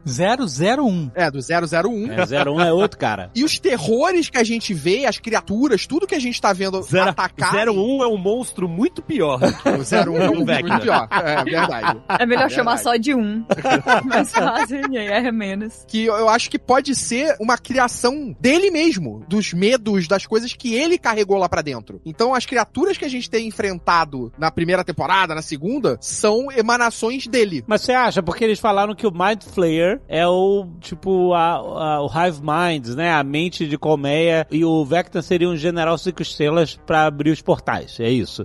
E aí eu ficava discutindo com a Agatha, pô, mas peraí, eles são uma coisa só, uma entidade que tem várias formas. Ah, não, agora não, eles não são, são tem cada um tem uma função, como se fosse uma colmeia mesmo. Tipo, tem os soldados lá, os, os Demagogon e tal, tem o Mind Flayer, que é o grande monstrão, e agora o Vecna, que é um, né, um, é um ser humano que foi transformado. E aí tem algum poder, um superpoder lá que talvez eles não tenham, né? Ele fica ligado, né? Tem uma hora que que ele fica É, que ele se com os conecta no tentáculos, é, conectados. Será que a gente vai ter um grande ancião, um Old One, como vilãozão da parada? E aquilo ali seja tipo uma dimensão, tipo, de algum grande deus antigo? Alguma coisa do tipo? Será que eles vão trazer alguma coisa de Lovecraft na última temporada? Eu acho bem possível. Bem Que aí eu possível, acho porque que ele- é. eles já chegaram nos slashers agora, então. Trazer aquela coisa de Ia ser criar foda, monstros cósmicos. E ali aquele mundo é, ganhou aquela forma porque quando ele entra lá dentro, a criatura e cria um imprint da mente da criatura que entrou com capacidades, né? Não, mas não pode ser print da mente da criatura, porque tinha lá ah, o cafofo do Byers. É, Hum. E essas coisas não estavam na cabeça dele. Mas talvez o, a É, mas, conexão... mas tava na consciência de quem entrou lá naquela hora, né? Mas se bem que a Nancy entrou agora e não tinha as armas dela. É, não, aquele é um espelho de, da época, da momento que a. é Ah, De 83. É, só Eleven. 83 mesmo. é. É muito mais provável que aquilo seja um espelho do momento, do mundo que elas estão. É porque a gente não sabe a extensão do Upside Down. Ele pode É. ser só Hawkins, Pode por ser, exemplo. é, exatamente. Entendeu? A gente nunca saiu de Hawkins no Upside Down pra saber. E aí uma dúvida que eu tenho é, quando a- lá na primeira temporada, a melhor temporada, quando a a Eleven ficava fazendo aquelas espionagens dela, lembra? Naquele mundo é, todo escuro, mundo OLED, tudo preto. É, será que aquilo já era um upside down estéreo? E quando ela fez aquela a- o final dessa última temporada que ela joga o 001 dentro dessa dimensão, esse momento transforma aquele upside down todo preto no upside down vermelho? possível. É bem possível. É porque a gente não tem nenhum tipo. Você lembra que ela tinha aquele ambiente que ela ia e... Sim, ô, sim. Mas isso, ah, mas aquele ambiente é depois disso, não? Não. Não, é antes. Não Tanto é que ela não antes. volta mais ali depois. Não, cara, porque esse momento que ela abre o portal, ela foge. E aí começa a primeira temporada, não é? Não. Aquilo não. tudo era antes, era flashback dela, Carlos. É, aquilo ali era. é- o tempo inteiro ela tá aparecendo criança. É, toda aquela... Quando ela ia naquele negócio preto... Quando ela tá fora e ela faz aquele lance da banheira, ela não vai nesse pico OLED aí? Vai, mas, aí, mas isso é depois do que ela passou dentro do Instituto Hawkins, né? Então, mas eu- o- o- a minha dúvida dúvida é se, o- se o mundo OLED é um mundo upside down antes da criação, entendeu? E se o momento que ela derrotou o 001 foi o Big Bang do, do upside Do down. Upside Down. Eu, agora eu tô confuso porque, eu- pra mim, isso tudo acontece antes, porque ela não foge no final depois que ela destrói o 01, o 001. Não, mas é óbvio que ela vai fugir ali. Ela vai porque fugir, né? não, sim. Aquele é o momento Mas em que primeira todas as memórias temporada- dela são suprimidas. Como é que começa ela na primeira temporada? Ela é achada na chuva, né? Ela fugiu, é isso. Sim, Fugiu. mas eu acho que isso acontece. Em 83. E depois da gente. já- E tudo que a gente viu, que a Então. gente viu a- agora, é antes do que a gente vê na primeira temporada. Sim, então, é- o momento em que ela manda o 001 pro Upside Down e e- é, um- é- é dali ela v- começa a primeira temporada, é isso? Então, mas quando eles fazem, ah, eles fazem depois pra ela a banheira, é, lá no, no ginásio da escola, Uhum. Sim, com com a ajuda piscina, do né? professor, Sim. ela não vai nesse mundo LED? Vai. Então, é depois. É. mas esse mundo OLED pode ser um, um intermediário, né? Uma outra parada. Ah, então não sei. Eu acho que isso é uma coisa que Então, ela mas se aí- conecta então- pra abrir os portais, pra entrar nos portais. Que aí é a parada telepática. Mas é porque a teoria do Azagal era de que aquilo era O o, Upside Down o antes. Upside Down antes. Uhum. Mas ela, se ela vai lá depois. É, que eles pararam de usar esse mundo OLED, né, nas, nas outras temporadas. Não Ah, tem mais o mundo Pararam, OLED. pois é. Pararam. né? Pra mim é como se fosse camada, sabe? Como se fosse a primeira camada de compreensão que é, tipo, subconsciente das pessoas. E aí depois, embaixo disso, tem o upside down, sabe? Isso, é ali que o cérebro do. lá do. o cerebro do Xavier funciona.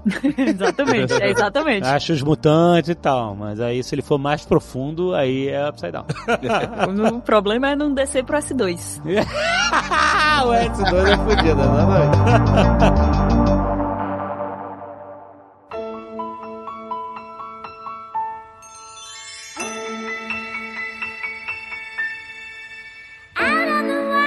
Vocês estão reparando toda a mudança de bloco do programa? Tem uma música melhor da Kate Bush.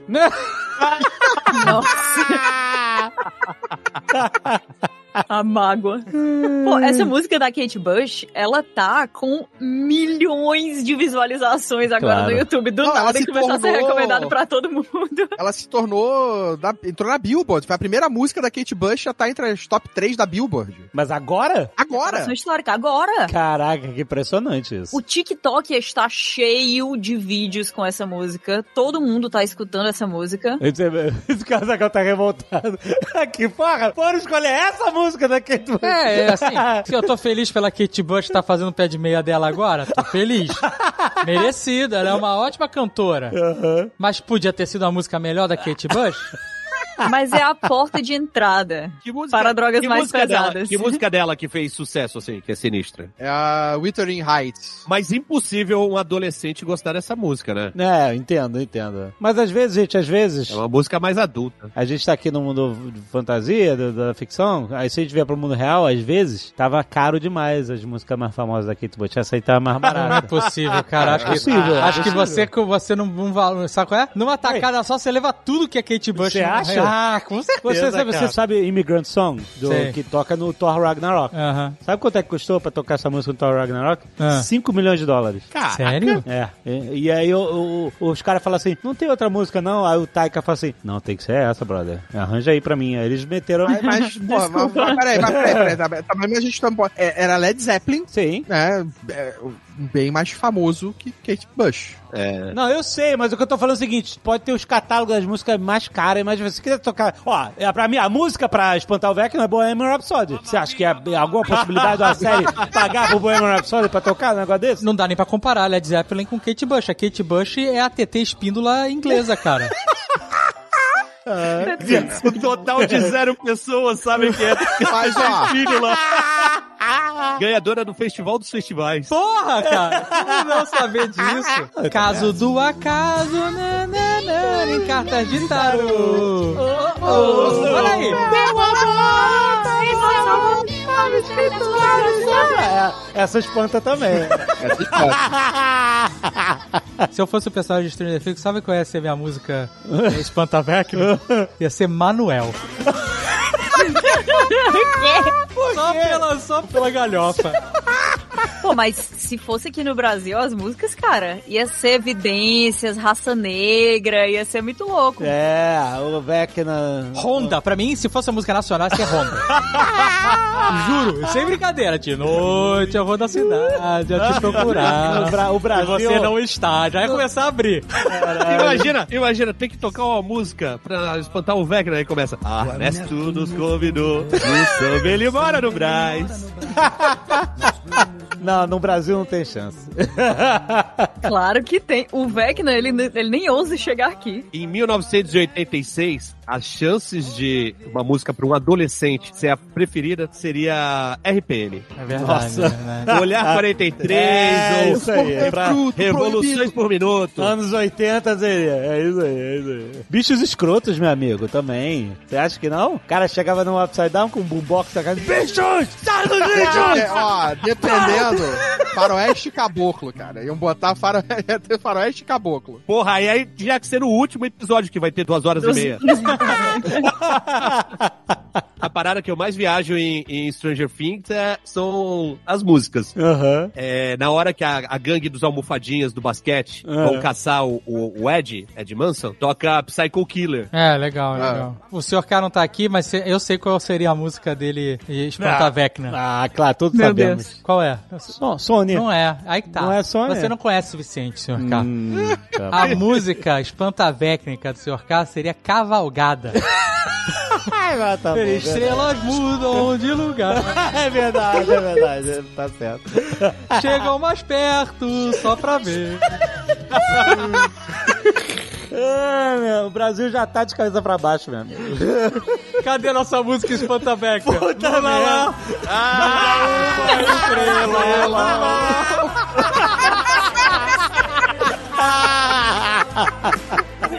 Puta merda.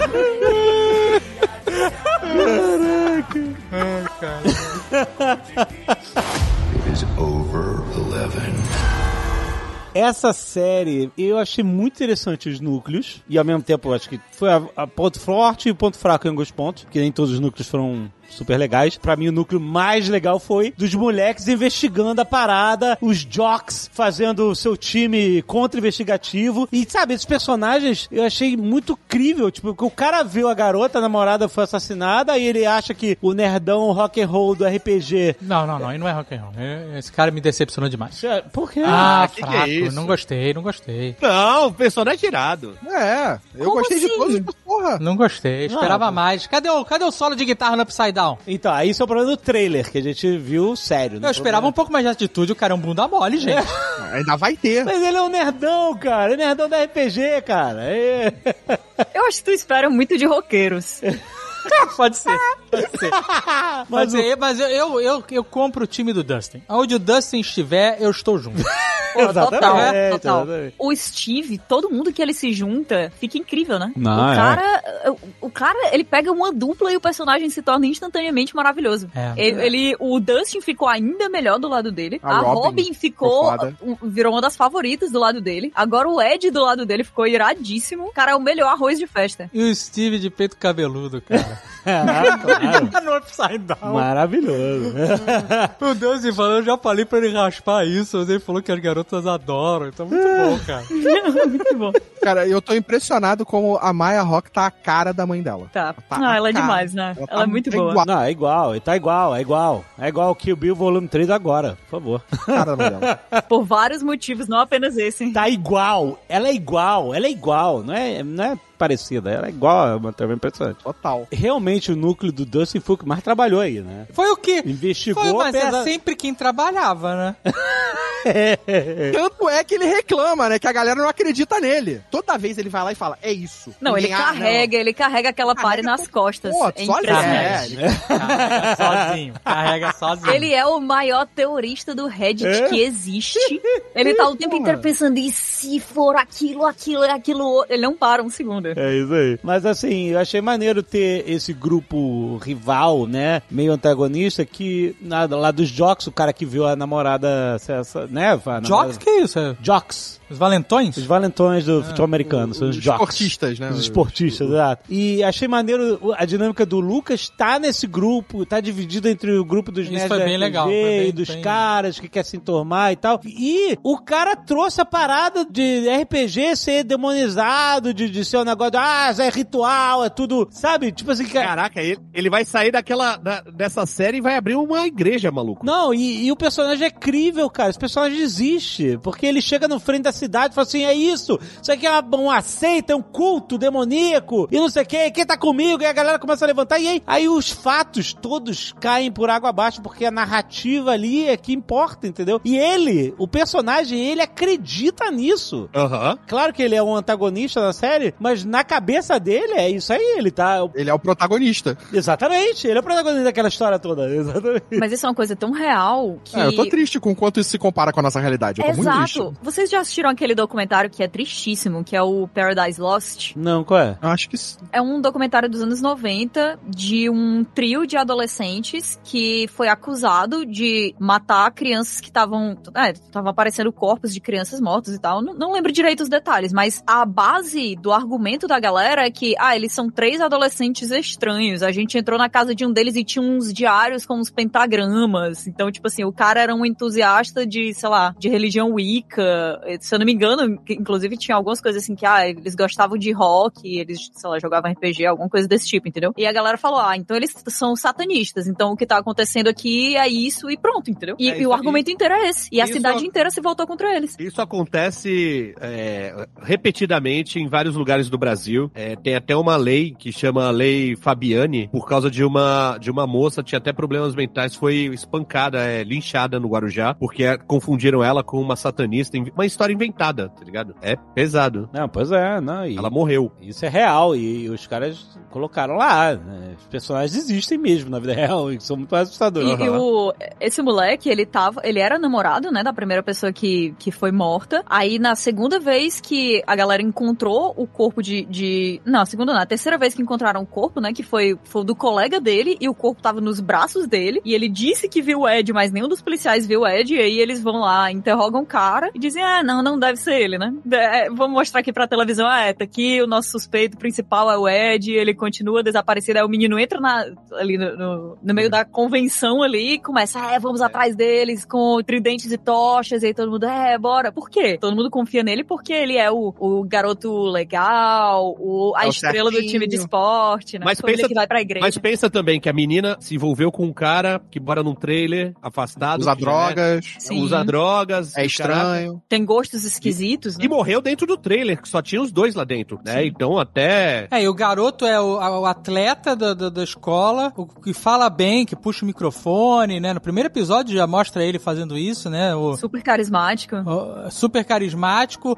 religiosão, tá na igreja lá todo final, todo domingo, sabe qual é? Então ele é uma figura, né? É. Entre aspas, respeitada. Modelo da cidade, né? E aí quando ele fala, gente, é isso que tá acontecendo, e tá- é, na- na próxima temporada ele vai ter político. Aham. É, eu tenho certeza que sim. Em história de Vai True ser Crime sempre republicano, tem, republicano. sempre tem um Ah. suspeito que some assim, né? Ah, não, porque ele vai pra igreja, então ele deve ser bom. Tá defendendo o homeschooling. Mas assim, se você for pra outros núcleos. Não, não, outros- tem, tem um núcleo que é muito ruim. Tem um episódio que é. é- não um episódio inteiro, porque os episódios tem cinco horas, eu não sei. Eu não consegui terminar. Foi um bem grande. Caraca. Todos os episódios têm em média uma, uma hora, uma hora e dez. Eu falei, ah, a gente ia gravar esse programa semana passada. Aí eu falei, ah, dá tempo, cada episódio deve ter 40 minutos. E daí, mais quatro, dá pra ver tudo. Aí como eu conheci esse um episódio de uma hora e meia, eu falei, gente, vou ter que jogar pra segunda-feira porque não dá Exato. tempo. E... Mas aquele episódio que eles vão encontrar a namorada do Dustin, esse... Ah, esse- Ah, legal, adorei, adorei. Não, não é possível. Sai do... Isso aí é o Azagal conservador.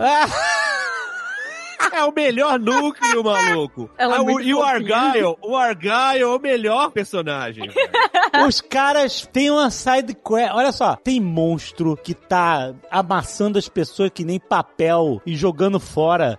Plot de que acham que é assassino serial, fugido, com os conservadores da cidade com tocha na mão. E a Eleven sendo treinada pra voltar os poderes. E todo um rolê sobrenatural com superpoderes e tal. E eles param. E a missão dos moleques aqui. É invadir o quarto do pai da garota que está tá trancado, ele está trabalhando, eles precisam acesso ao computador. É maravilhoso isso, cara. Isso faz parte. Cara, mas do- aquela casa, ela não faz assim, parece uma Alice no País das Maravilhas, cara. Parece que a gente entrou no espelho. É, cara, nos Mormons. É, é uma casa de um cara que adota várias crianças. Não, não é que adota. adota, eu acho. Não, não, acho que não. Acho que é um. Eles são É por crianças causa do- adotadas. Eles são mormons, né? Eu acho que eles são mais. Só Lake City? Só pode ser. É, então eu acho que eles. Só não falaram, mas. É, exato. Eu acho que eles têm muitos filhos, tal, alguma coisa assim. é polígamo? Pode ser, eles não mostraram, né? Mas é, mas. Ah, é. no mínimo. É, não, É, eu- Eu, entendi que eram mostrou. crianças adotadas. Não, eu não entendi. Eu entendi como crianças adotadas. Mas você entendeu que Salt Lake City é a capital dos mormons? Você sacou isso? E que a família era religiosa, cristã, Aham. e tudo? Então, acho que meio que você... É um mais um aí né, nessa conta. Mas, enfim, enfim, mas isso não é muito relevante, né? Isso é engraçado que é... O relevante é que o Argyle corrompe a, a filha. A filha. Corrompe não, ela, ela já era corrompida, eu acho que. Dá ela, pra ver acha a um, vibe uma dela. válvula- ela acha um escape ali. Ela acha, porra, aqui eu, vou, aqui eu me dou bem. Ah, Mas é muito bom, né? Quando ele chega, olha pra ela e qual é o seu nome? Eden, aí ele, como jardim.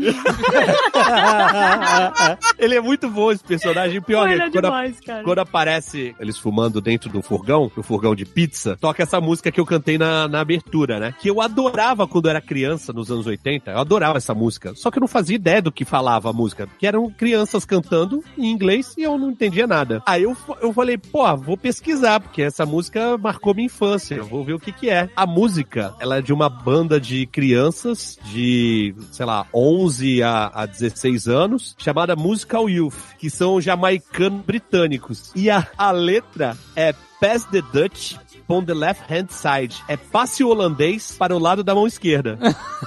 Ah, olha aí, rapaz. Aí eu falei, caraca, criança cantando música sobre maconha. Aí eu fui descobrir que é uma versão de uma música do Mighty Diamonds, de antes, do começo dos anos 80, que era Pass the Cut, ao invés de Pass the Dutch. Ah. Cut é um pipe, é um, é um cachimbo do que os rastafares fumam maconha. E aí falaram assim, ah, não podemos botar umas crianças de 12 anos de idade falando pra passar o cachimbo. Então vamos falar pra ele passar o holandês. Puta merda. Caraca. Tá ligado? sei. Mas, mas pra mim é total referência ao Titi Chong. Ah, sim, é. O, é. Pra achar o Rick Noia, eles vão olhando os filmes e aí eles descobrem onde o Rick Noia mora, que é o fornecedor do Manson, porque ele alugou o Titi Chong. É, cara, maravilhoso. Exatamente. Isso, esse- essa busca aí do o algoritmo dos anos 80 aí foi incrível, de achar o perfil da pessoa que eles estão procurando na videolocadora, maravilhoso. Entregava totalmente a vida da pessoa, o caráter da pessoa, o histórico da locadora dela. É, exatamente. Impossível. A gente não para pra pensar nisso, cara. Todos esses traços digitais que a gente deixa hoje, quando faz pesquisa no Google, quando usa o celular, vai pra um lugar, pra um lugar. Antigamente, o maior centro de informações, isso era loca... só videolocadora.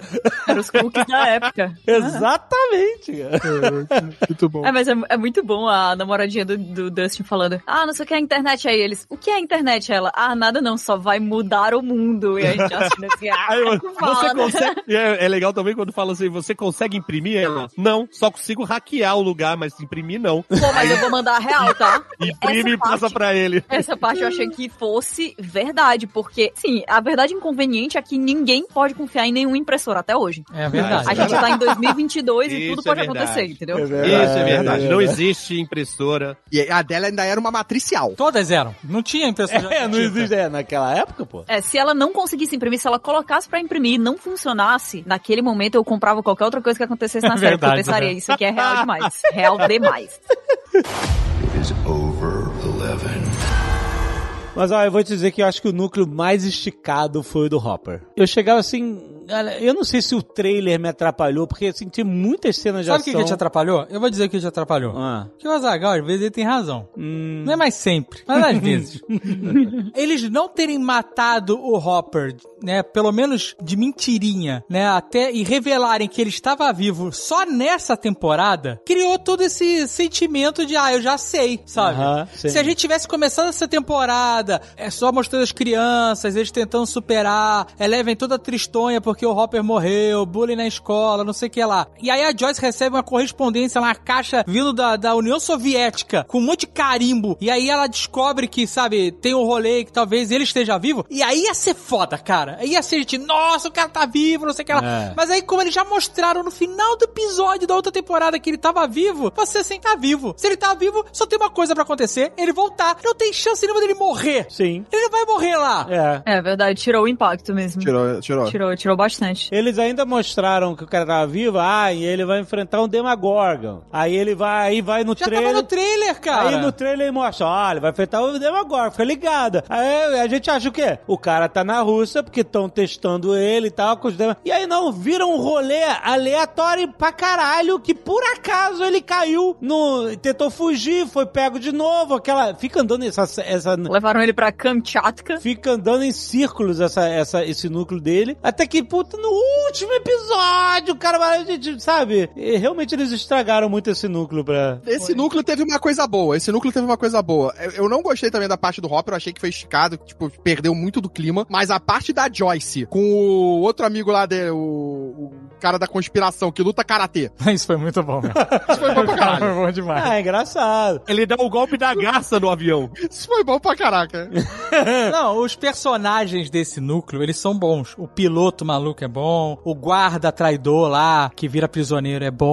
Tudo isso funciona, mas o arco que é do Hopper não, não leva a lugar nenhum. Não leva a lugar entendeu? nenhum, é isso. Porque eu ficava achando assim, ó, em algum Porque o Robert tá lá, todo fudido, levando porrada, dando martelada no próprio pé. E a gente tá assim, "Pff, whatever. Ele não vai morrer. Não tem risco nenhum. Não tem risco nenhum. Ele não morreu. Ele morreu no, no- no final da temporada e voltou imediatamente. Ele sumonou de volta um segundo depois. É. Não vai acontecer nada com esse cara. Esse cara, a gente sabe que ele vai voltar pra Hawkins, cara. Até o Tolkien fez a gente acreditar um pouquinho mais que o Gandalf tinha morrido por um, por um Sim. tempo, né? Até ele voltar, você, caralho, o Gandalf morreu mesmo, puta O merda. Tolkien fez a gente acreditar que o Gandalf morreu e conseguiu fazer a gente acreditar depois que o Frodo tinha morrido. É, exa- eu também acreditei que o Frodo tinha morrido. For you? Eu também. É. É, e aí... Eu vi gente chorar no cinema quando o Gandalf morre, quem não conhecia os livros. Quem não conhecia, pois é.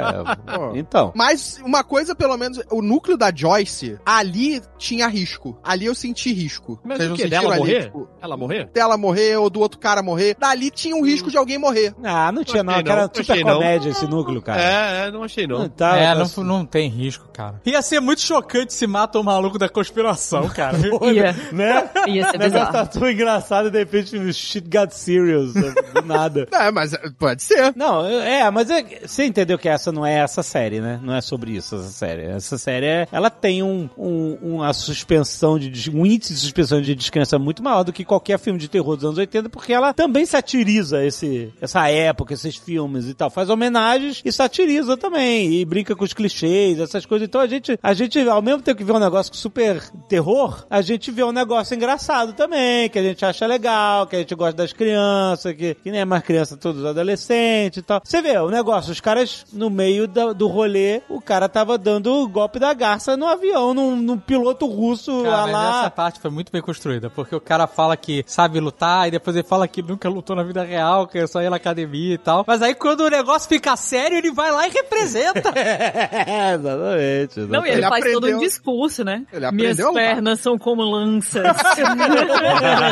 Meus punhos. Isso é muito bom, isso é muito bom. Você sabe que isso é comédia, não tem como o cara tomar um tiro na cara e morrer ali. Mas aí que tá, essa temporada pra mim, ela trouxe uma coisa, principalmente desde o primeiro episódio, de que vão ter mortes e elas vão ser sinistras. É, acho que sim. Mas só morre camisa vermelha, cara. é, Mas, cara, ele é o Verdade. possível camisa vermelha, o Sean Austin. não é, não é. O Não Sean é. Austin, na segunda temporada, vocês esperavam que ele fosse morrer? Mas não. essa série já não é mais assim, cara. Ela já mudou. Ela não vai matar esses caras. Não vai matar. Não, mas eu- pra mim essa temporada trouxe isso de novo. Depois que eles não mataram o Hopper, eles não matam mais ninguém relevante da série. Não mata. Eu aposto contigo. Esse cara não é relevante. Ele é, cara. Ele fala russo. O Alívio Cômico é extremamente relevante. Mas, É, é, mas aí extremamente tá, o Sean Austin era esse alívio cômico também. Não era, ele era dramático. Não, ele não era. Ele era, ele era Não, muito não. mais Ele emocional. era um labrador, assim, né? ele era um labrador humano. Exato.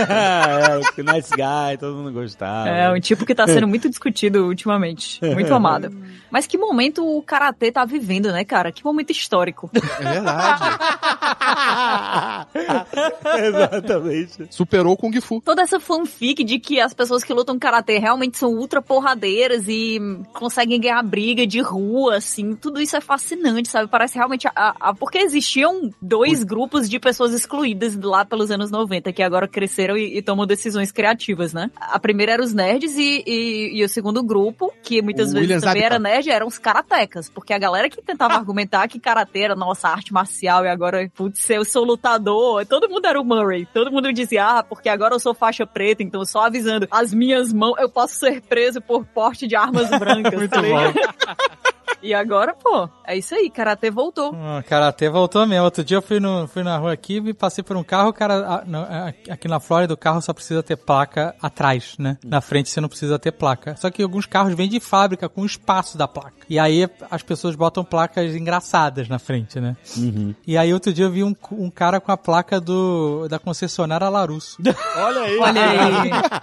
Fiquei tentado. Eu tenho um sobrinho que é campeão de karatê. Ele é ninja do kata, compete Cara, na- o- da seleção santista. Ele. O Murray tava no Cobra Kai, né? Que ele tava lutando contra criança, tipo, que tinha um de no Ah, máximo é 16 verdade! anos. Caraca! Pode crer. Olha aí. Pô, se ele tava no Cobra Kai, realmente ele aprendeu a lutar. Porque O lá no burro tá Cobra Kai, louco, ele eles é matavam crianças. porradeiríssimo. Strike first, strike hard, no mercy. Não, liga, liga o botão dele ali, ele começa a sentar o cacete em todo mundo, ele não tá nem aí mais. Então, mas aí, essa parada do Hopper, o cara tá querendo vender um resgate, de pagar 40 mil Isso eu dólares. achei legal, achei ok, faz sentido. Então, mas não foi confuso, assim, você, mais uma vez, você sabendo, mas o Hopper não ia lutar contra o Demagorgon, aí, aí um rolê que não tinha nada a ver com o Demagorgon, ninguém sabia o que que era Demagorgon ali. Não, aí é um problema do trailer, né? Eu ficava vendo toda essa história esperando. Realmente, eu ficava vendo todo esse rolê e esperando, cadê o Demagorgon? Exato, não foi? Não foi isso? Porque o Foi trailer isso. cagou, porque o Fadei tá vivo, cagou. E o problema é que eles entregaram demais tudo que acontecia no núcleo do cara. Esse núcleo só ia funcionar de verdade se tivesse mistério. Se a gente não Exato. soubesse que ele não tinha morrido, porque aí você ia ficar, pra que que essa grana? Pra que que esses 40 mil? Sabe? Será que o Hopper tá vivo mesmo? Eles podiam ter feito isso, entendeu? O russo fala que o Hopper tá vivo e não tá. Não tem prova de que ele tá vivo, entendeu? Dá pra ter trabalhado isso melhor até o cara realmente aparecer, careca, fudido, sabe? Todo Spoiler- quebrado. é, o spoiler foi completamente desnecessário. Completamente. É, nesse caso, foi. Cara, o Completamente. trailer, Producente. o trailer não só entregou isso, entregou exatamente o, o Ed tocando no Upside Down e a gente, caralho, cadê isso? Não, não rola. E nem teve, exato. Vai ser só no final agora. Eu, Porra, por que que me mostrou então, caramba? A lição que fica é não assistir o trailer, né? Não, aí é parte do nosso trabalho, não faça isso. Por que, que, o- por que, que o Azagal, por que, que o Azagal não gosta do Ed Manson? Do DM Ele é medroso, tá, é cagão. Ele é muito medroso, cara. Eu gosto mas, dos ó, caras que mas têm olha só, coragem. Azaghal, presta atenção. Você não O- precisa ser fodão, o mas você Ed- precisa representar, é isso que eu tô falando. Mas ele muda, ele muda. Então, mas é isso que vai acontecer. Porque a ele gente não já muda, ele viu. só vai por vergonha. Então, então, mas isso é interessante da questão do personagem, porque ele vai, o- todo mundo tem medo, e, e a parada não é não ter medo, a parada é você enfrentar o medo. Então, infelizmente, o trailer já jogou na nossa cara um negócio que eles nem mostraram nesses episódios, que é ele tocando guitarra no Upside Down, que ele certamente vai tocar a Kate Bush ou qualquer parada assim, fodona, pra o ataque final contra o Vecna, qualquer coisa assim, e ele vai ser um... um Ah, vai, personagem vai, será heróico. que ele vai tocar a música do cara? Ele vai se se transformar no Luther do, dos Rogues. Warriors, Warriors, Warriors. O Luther. Não, sim, sim. Guerreiros. Será que ele vai tocar a música que vai derrotar o próprio Vecna? Então, A é- música do Vecna? É possível, né? Alguma coisa assim, mas a, a ideia dele to- tocando guitarra no Upside Down é essa parada, entendeu? Tipo, É essa, né? Eles, a Sabe, sabe uma parada que eu achei? construção da música ser a parada que acaba com ele, né? De ah, você botar a música que você mais gosta faz ele perder a força, ou você ganhar força lá dentro. né? Você ganha força, né? exatamente. Né, você ganhar força vai ser exatamente a parada dele tocar a guitarra, vai ser pra é isso. Eu gostei de uma citação dentro do Upside Down que envolve ele, que foi a do. Quando aparecem os morcegos, ele falando do, do Ozzy Osbourne. é. Ah, E eu- Foi e muito né? o Steve né? óbvio não- da sua parte. É, e o Steve não sabe, né? Não sabe do. Ah, não conhece, não é? história do- Não, não, é- não faz parte da realidade dele, é muito bom. Nada Ah, É. da mundo dele. Não, vale dele. Não, então, mas isso é um pouco conveniente, né? Porque as crianças conhecerem Titi Chong também não é do mundo deles, né? ah mas essa cantada. Não, mas Xixi Chong é filme. Eles conhecem, Sim. eles trabalham numa locadora. Ah, tudo bem, pode ser. É. Agora o Steve, eu vou falar um negócio. O Steve é muito badass, cara. Ele é demais. O cara mata o morcego na, na chibatada, mano. Ele pega o bicho e fica batendo no chão e pisa na cabeça, mano. O cara tá no upside down, duro de matar, descalço sem camisa, brother. O Steve peito peludo, caralho. Porra, caraca, meu. Ah, esse espelho aí cresceu tudo depois lá do, do taco de beisebol. É bom que todo mundo entra vestido, aí chega lá, ele tá lá sem camisa, só de calça, aí o Ed pega e diz, cubra suas vergonhas. Ah. O cara tá sem camisa e descalço, ele tá, ele tá full die hard.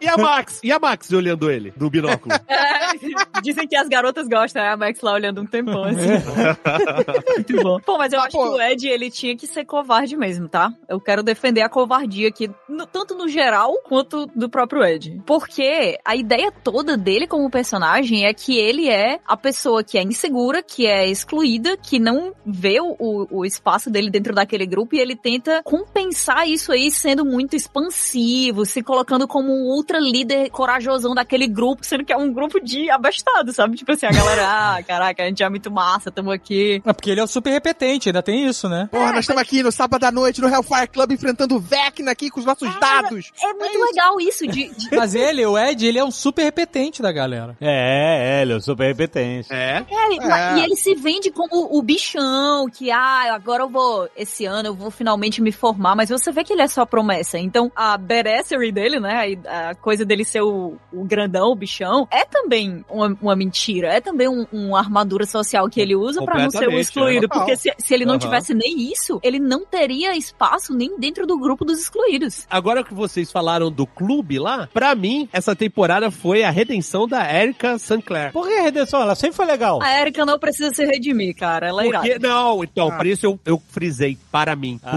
Ah, eu entendi. achava insuportável ela pedindo sorvete na sorveteria.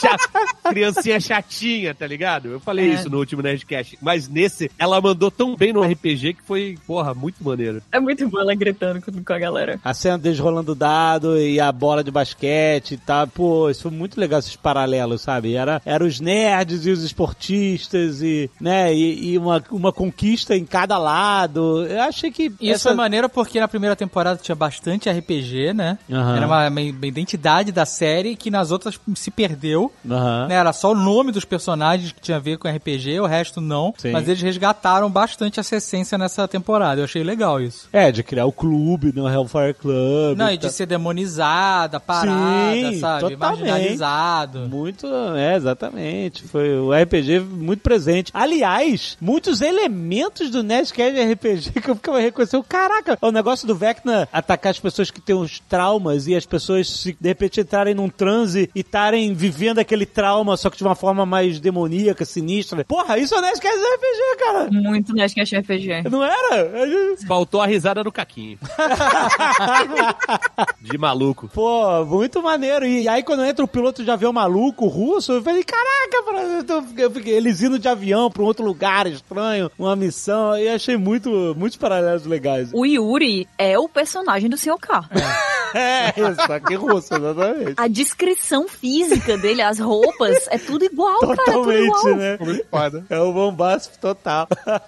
Agora, essa forma como o Vecna ataca as pessoas, que é meio, né, Freddy Krueger, meio no, no- no inconsciente delas e tal, foi legal pra caramba e foi perfeito quando ele usou na Nancy, cara. Porque ela tá saindo do Upside Down pela corda e quando ela sai, ela volta. né? Irado. Só que ela vai pro subconsciente dela, né? Muito maneiro. E aí ela Porra, vai é. enfrentar os medos dela, as culpas dela. Esse momento, porque esse foi totalmente inesperado. Exato, Né? é, é isso aí. É o cliffhanger foda que ficou. E aí fica. E ainda fazem lá a justa homenagem à Barb. Exato! Porra! que tá lá no fundo da piscina subconsciente. Nunca esquecida. Tem umas referências que a gente não falou, que é, tipo, tem muita coisa de Stephen King, né, It, mas a, a parada de Carrie com a Eleven sofrendo bullying no colégio e Exato. ela usando a- o, o patins na cara da garota. Caraca, isso foi sinistro. Isso foi sinistro. Eu não esperava aquilo ali de Stranger Things. Eu também não. Juro. Por isso que eu tô falando, essa temporada ela trouxe coisas que me deram esse gostinho de que pode acontecer. Pessoas podem morrer, personagens podem. Caraca, imagina se a mina morre ali com aquela patinzada na cara. Caraca, a garota toma patinada na cara e morre. Caraca, Eu fiquei feliz que tinha um pôster da Elvira lá na Rússia. no, no bunker do contrabandista russo lá É, tinha. contrabandeado, é isso aí. Caralho. o cara faz contrabando de ah, a manteiga de amendoim, pasta de amendoim e calça leves. que personagem incrível, pô. A calça jeans é- realmente era uma parada que falavam que tinha é contrabando mesmo, né? Mas eu inte- achei interessante que eles fizeram lá uma, uma Rússia, uma União Soviética bem estereotipada com gulag, né? E a maioria dos gulags foi desativado depois que o Stalin morreu em 53, né? Olha o nosso professor de história aí. Na verdade, eu tô reproduzindo o que meu amigo Vitor Soares, do História em Meia Hora, falou outro dia. Ele que é professor de história, não eu, apesar do meme. Mas eles lançaram um antagonista dentro de solo americano, que é o, a galera do exército torturando e fazendo co- pra contrabalancear essa parada, né? Puta, bem lembrado, cara. Quase que eu esqueço lá dos dois agentes. Pois é, pois é. Que o, e o bigode representou demais, cara. O Caraca, bigode meu foi- irmão! é, foi o sinistro. bigode derrubou uns 10, cara! Foi foda pra caralho, Magno, meu Você irmão! achava que os caras iam chegar e eles iam ser o primeiro a rodar, né? Não, o bigode tirou as crianças lá de dentro, cara. Eu fiquei mal quando ele morreu. ele não merecia isso, não. E quando foram enterrar ele, que o, o Argyle quer botar uma placa. Eles, eles não salvar, eles não salvou, não sei o que, vou botar uma placa aqui, aí chega e fala, é, ele salvou, ele é do desconhecido, salvou Argyle, salvou não sei o que, você tá botando o nosso nome? Ele é, as pessoas precisam saber. A caixa Não, e ele disse né? assim: vocês são nomes muito comuns, qual o problema? É, é, não tem problema nenhum. Eu não vou Aí ele chorar vai pra, pra- vocês. Aí o, o maluquinho manda ele ir pra dentro da van pro Purple Palm Tree Delight. É, ninguém, ninguém sabe o que é isso. É, não, ele, ele chega e fala. Quando o outro tá nervoso, ele fala, né? Qual o nome do, do Byers? Do irmão do Will. É, o Edward Furlong genérico. Jonathan. Jonathan. Não, esse Jonathan, Deus me livre, esse cara. cara apagou, apagou demais, né? Não, esse aí, se tem que alguém que morrer no Stranger Things, é esse cara. Ah, ele exagerou nas drogas, né, cara? Ah, tanto Nossa. Porque eles já tiraram a dance dele, perdeu, né? se Tanto que já perdeu. tiraram a dance dele. É, não, ele foi apagadíssimo. Já estão devolvendo a Nancy lá pro Steve. Exato. É porque não funcionou, né? Era legal, o pessoal chipava o negócio, ah, caraca, ela vai ficar, na verdade, com o Jonathan, porque o, o Jonathan não é o popularzão do colégio, mas eles têm essa química, e agora passou Então, é, total, é que o Steve era antagonista no começo. Exato. É, a primeira temporada ele era antagonista. Ele era o valentão. E agora ele é protagonista. Depois ele virou protagonista e a gente boa pra caralho, né? Steve é a maior história de redenção da história das séries da Netflix.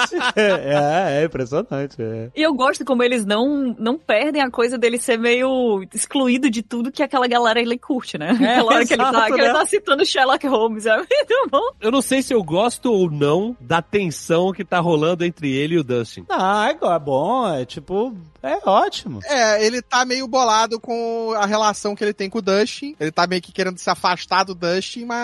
É, não sei. O Dustin direto fica chamando ele de, de, de burrão também, né? Peraí, quem? Chamando quem de burrão? Justin com o Steve. Fica chamando o Steve de burrão. Não, é ótimo, os dois juntos são ótimos. É, É. Eu acho muito legal, eu acho muito legal. Um fica implicando com o outro, não sei o quê. Caraca, a, a galera é a dupla da, da série, cara. São eles dois. Então, mas na outra temporada eles eram mais brothers, tá ligado? Eu concordo com você, só que eu acho que como o Dustin tá mais velho, tá mais adolescente, fica essa relação menos de admiração. Competitiva, né? Mais competitiva. É, e mais É, competitiva, entendeu? Não, pela frente. Porque na hora que o Ed e o Steve se encontram, eles dizem: Não, aquele. O, o menino ele te idolatra. É, pode crer. É, Ele é louco, é só fala de verdade, ti. é verdade, É é muita, verdade, muita coisa de verdade. adolescente. Bem, porque, meu amigo, o Dustin tá carregando naquela mochila esse grupo inteiro, como a gente já falou. eu acho, eu, eu, ó, eu- o Dustin ele carrega realmente esse grupo, mas ele não faria nada sozinho Não. sem o Steve. O Dustin é o Jack Ryan, o Steve é o Clark, malandro. É. Um, seu, um seu outro não vai a lugar nenhum. É, exatamente. Você dá agente de campo e, o- e o cara que é o, o cérebro da operação. É, o analista. Pô, eles são perfeitos juntos. E o Dustin, ele era a maior cara da exclusão, né, daquele grupo. Ele era. É, a galera é. pisava em cima dele. E aí o Steve, que era o grande popularzão, chegou agora nesse grupo e ele é o burrão, né? E o Dustin fica atacando ele o tempo inteiro e dizendo ele, poxa, mas é, não tem luz e tal. De onde você tirou isso? O Dustin com a lanterna. Aí o Dustin vira pra ele. Você tem que ter tudo explicado? Você não é uma criança. não, tá certo. É, muito bom, muito bom. Eu acho fofo, eu acho fofo. A relação deles é muito legal. It is over 11.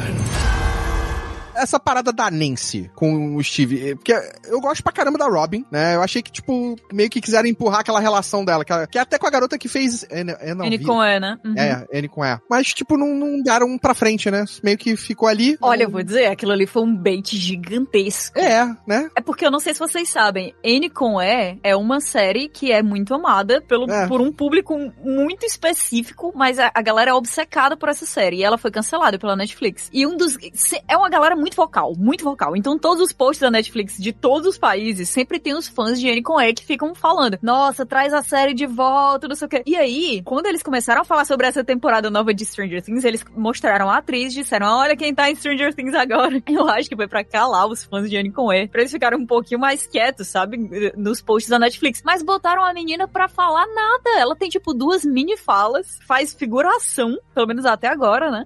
É, sei lá, foi foi um bait Um bait gigantesco. total, né? Foi um bait muito grande. Eu também tinha visto essa parada, mas, tipo, eu não fez nada. É, se eu fosse os fãs de Anne com E, aí eu voltava a fazer barulho nos posts da Netflix. Mas pra mim, a temporada toda, a melhor personagem é a, a filha da Uma Thurman. A Robin. É muito bom, cara. Ela entrando na, na- no quarto da Nancy e toda empolgada, tá ligado? Fala, Olha, tem uma bailarina dentro da caixa. Tipo, nossa, e a Agatha pirou quando ela viu. Meu Deus, eu tive uma bailarina igual. Foi muito maneiro. Ela se mesmo com esses velhinhos. ela é muito espontânea, cara. É muito engraçado. Ela é ótima. Ela tem um carisma absurdo. Ela é muito É. carismática. Ela é Nossa, muito ela é carismática. Muito. É, aquele episódio que as duas vão juntas né, no, no manicômio lá, no hospício. Putz, é, pra falar com o Robert Englund. É muito legal. É muito bom, é muito bom. Que ela fala assim: ah, se a gente correr, a gente consegue escapar desses caras. Aí ela, mas eu não sei correr. Eu, corro Eu não muito sei difícil." correr. e depois. E depois, quando elas estão fugindo de novo, tal, não sei o que, fala assim, pô, é, acho que no upside down mesmo, né? Fala assim, cara, de novo correr, puta que pariu. Ela apareceu a primeira vez na terceira temporada, né? No... É. Foi, foi. Foi. Na sorveteria, na sorveteria. Pô, mas ela ganhou demais, eh, ah, né? O espaço dela na série, né? ela tá falando que mais cresceu. É como se ela estivesse sempre lá, né, cara? É muito legal. Ela entrou pra turma. Ela entrou Não, já, na, já na terceira temporada ela roubou demais a cena, ela era muito boa, só que agora ela interagindo com todo mundo ficou É, bem melhor. Muito legal. Porque na, na terceira ela interagia mais com o núcleo ali do, do Era o Steve Steve, e do Dustin. Dustin. e da Erika, né? É, exato. Mas Muito- depois, Mas pô, ela- ela é demais, ela é muito boa. E ela falando, ela se atrapalhando o tempo inteiro. é, Tem, tem gente teorizando. é, A galera gosta de fazer diagnóstico de personagem, né? Que não faz o menor sentido.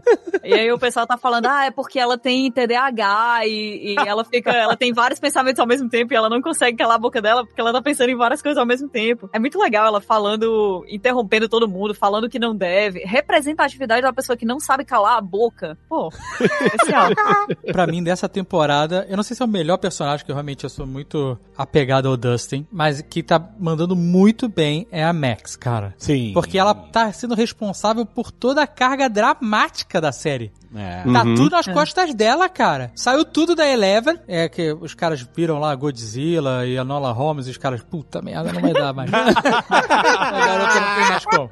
Aí tiraram tudo da Eva, cara. Botaram tudo na mão dessa garota. Todo aquele drama dela com as memórias do, do irmão, do Billy, e quando ela percebe que ela que vai morrer, toda a dramaticidade, né, tudo, sabe, ela escreve as cartas e fica malzona. Puta, ela mandou muito bem, cara. Ela, pra mim, é destaque dessa temporada, cara. A menina, ela é muito boa, cara. A Sadie Sink é boa demais. Mas é, tu- é tudo tão triste, né? Eu acho que um dos grandes motivos pelos quais essa temporada gira muito em torno dela e funciona é porque a- ela tá se lascando já há muito tempo. Desde a primeira vez que ela apareceu, a gente sabe que ela tem uma vida familiar difícil, que não tá sendo legal pra ela, que ela mudou pra lá, mas ela não, não se sente pertencente. E aí aconteceu tudo que aconteceu na temporada passada e foi uma da- das coisas que teve mais impacto, né? Acho que foi um dos grandes pontos de ligação entre as duas temporadas é o trauma da Max, por ela ter perdido o irmão, por ela ter passado Aham. por tudo aquilo, por ela estar em, um- em uma, em uma casa, em um, em um núcleo familiar completamente é, desconjuntado, da mãe dela não tá sabendo viver com aquele luto de tudo, né? O fim do relacionamento, a, a perda do, do enteado. E Finalmente aí ela aparece fica a mãe dela, bebendo. né? É. Não apareceu na terceira temporada, né? É, e eu gostei que a mãe dela é, é, é muito amorosa, né? A mãe não apareceu? Não, a gente até, acho que não, porque a gente até lembro dela. falava que, que parecia que ela morava só com o irmão, que não Ah. aparecia o padrasto, É, não pode aparecia a crer. mãe, não aparecia ninguém. Aliás, que é a parada da série mesmo, né? Que é, não aparece Tá Pais são muita ausentes. Não, e as crianças, tipo, tá tendo um monte de assassinato na cidade. Va- Ah, vamos fazer toque de recolher. E as crianças na rua, foda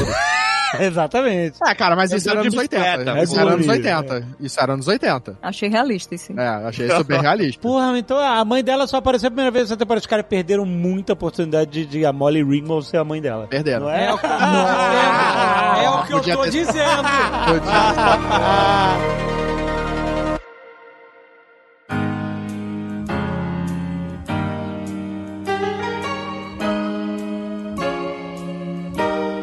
Essa parada dos pais serem ausentes é bem sinistra, né? Porque até a Joyce, né? Ela larga as crianças e vai pra Rússia. Muito bom isso tipo, aí. ela não fala nada, ela simplesmente, ó, tô indo embora, toma conta aí dos garotos. Você parar pra pensar ah, o nível de maluquice que é isso. Em plena 86, Guerra Fria, vamos para a União Soviética no- num, num avião fretado de um russo maluco com 40 mil dólares de resgate.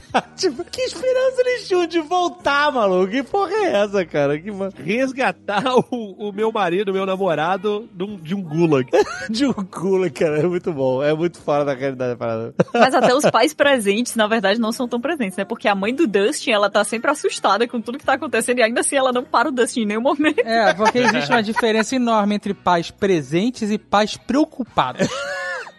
Você pode ser um pai preocupado e não tá fazendo nada, entendeu? É, tipo o pai da Nancy. Que é o caso da, mãe- da- da- de todos os pais dessa série. Nenhum deles consegue segurar um filho em casa, são só preocupados. Não, o pai do Mike e da Nancy, ele é presente, mas ele é despreocupado. Aí não, ele fala, ó, eu não quero essas crianças aqui, para com isso. E, e parou, essa é a preocupação dele. Ele só não quer as crianças na casa dele. É, comendo as panquecas dele, ocupando espaço, fazendo barulho o tempo inteiro. O filho dele não tá nem lá, o que, é que os amigos do filho dele estão fazendo lá, sabe? Dif- É, é muito, ninguém fala sobre isso, mas é muito difícil a vida do pai, que é o chefe da casa que as crianças adotaram como a casa do grupo. Não pode nem ficar de cueca, né, cara? É, do pai que eu digo é o pai e a Assistindo mãe. TV. Não, você tem que comprar comida pra oito crianças, ao invés de uma, duas que você tem. Tem que ter comida, refrigerante infinito, sanduíche infinito, tudo infinito, pô. Exato, cara. A não ser que as crianças estejam na Suécia, né? Onde não se serve comida pra visitas. Ah, é verdade. Como é que é isso? Tem uma escala de países onde você vai na, na casa e você só sai se tiver engordado 10 quilos, tipo Brasil. Minas Gerais, você vai e você tem que comer um bolo de fubá, um bolo de queijo, tomar café, tal, não sei o quê. tá Itália, maluco. A gente É. foi na casa do nosso amiguinho Giuseppe, a mãe do Giuseppe, maluco. Nossa. Atochou comida até onde não cabia, É, é, isso foi- foi Sério, bravo. isso- Foi difícil. E aí descobriram que na Suécia eles não te oferecem nenhum copo d'água, tá ligado? É sério? Nada? Aparentemente, teve essa polêmica aí. O pessoal dizendo que na Suécia é mal visto você alimentar as visitas. Caraca, cara, que absurdo. Essas Tem crianças isso? aí é tudo morrer de fome, pô. Não tem país perfeito mesmo. Ah. é, é aquele, é o país que ele fala assim, eu não quero ninguém na minha casa. Então você vai na minha casa, tu não vai ter conforto. Porque se tiver conforto, você vai querer ficar. Mas a Suécia é o Brasil da Escandinávia, né? Como assim? Em que aspecto? Corrupção, bolsonarismo. Não, não chega tanto, mas eles, é, apesar de ter, sei lá, uma dezena de ganhadores de prêmio Nobel de medicina, eles quiseram fazer é, imunidade de rebanho. Ah, tá. Ah, é verdade. Rolou isso. verdade. Nada se salva mesmo. Over 11.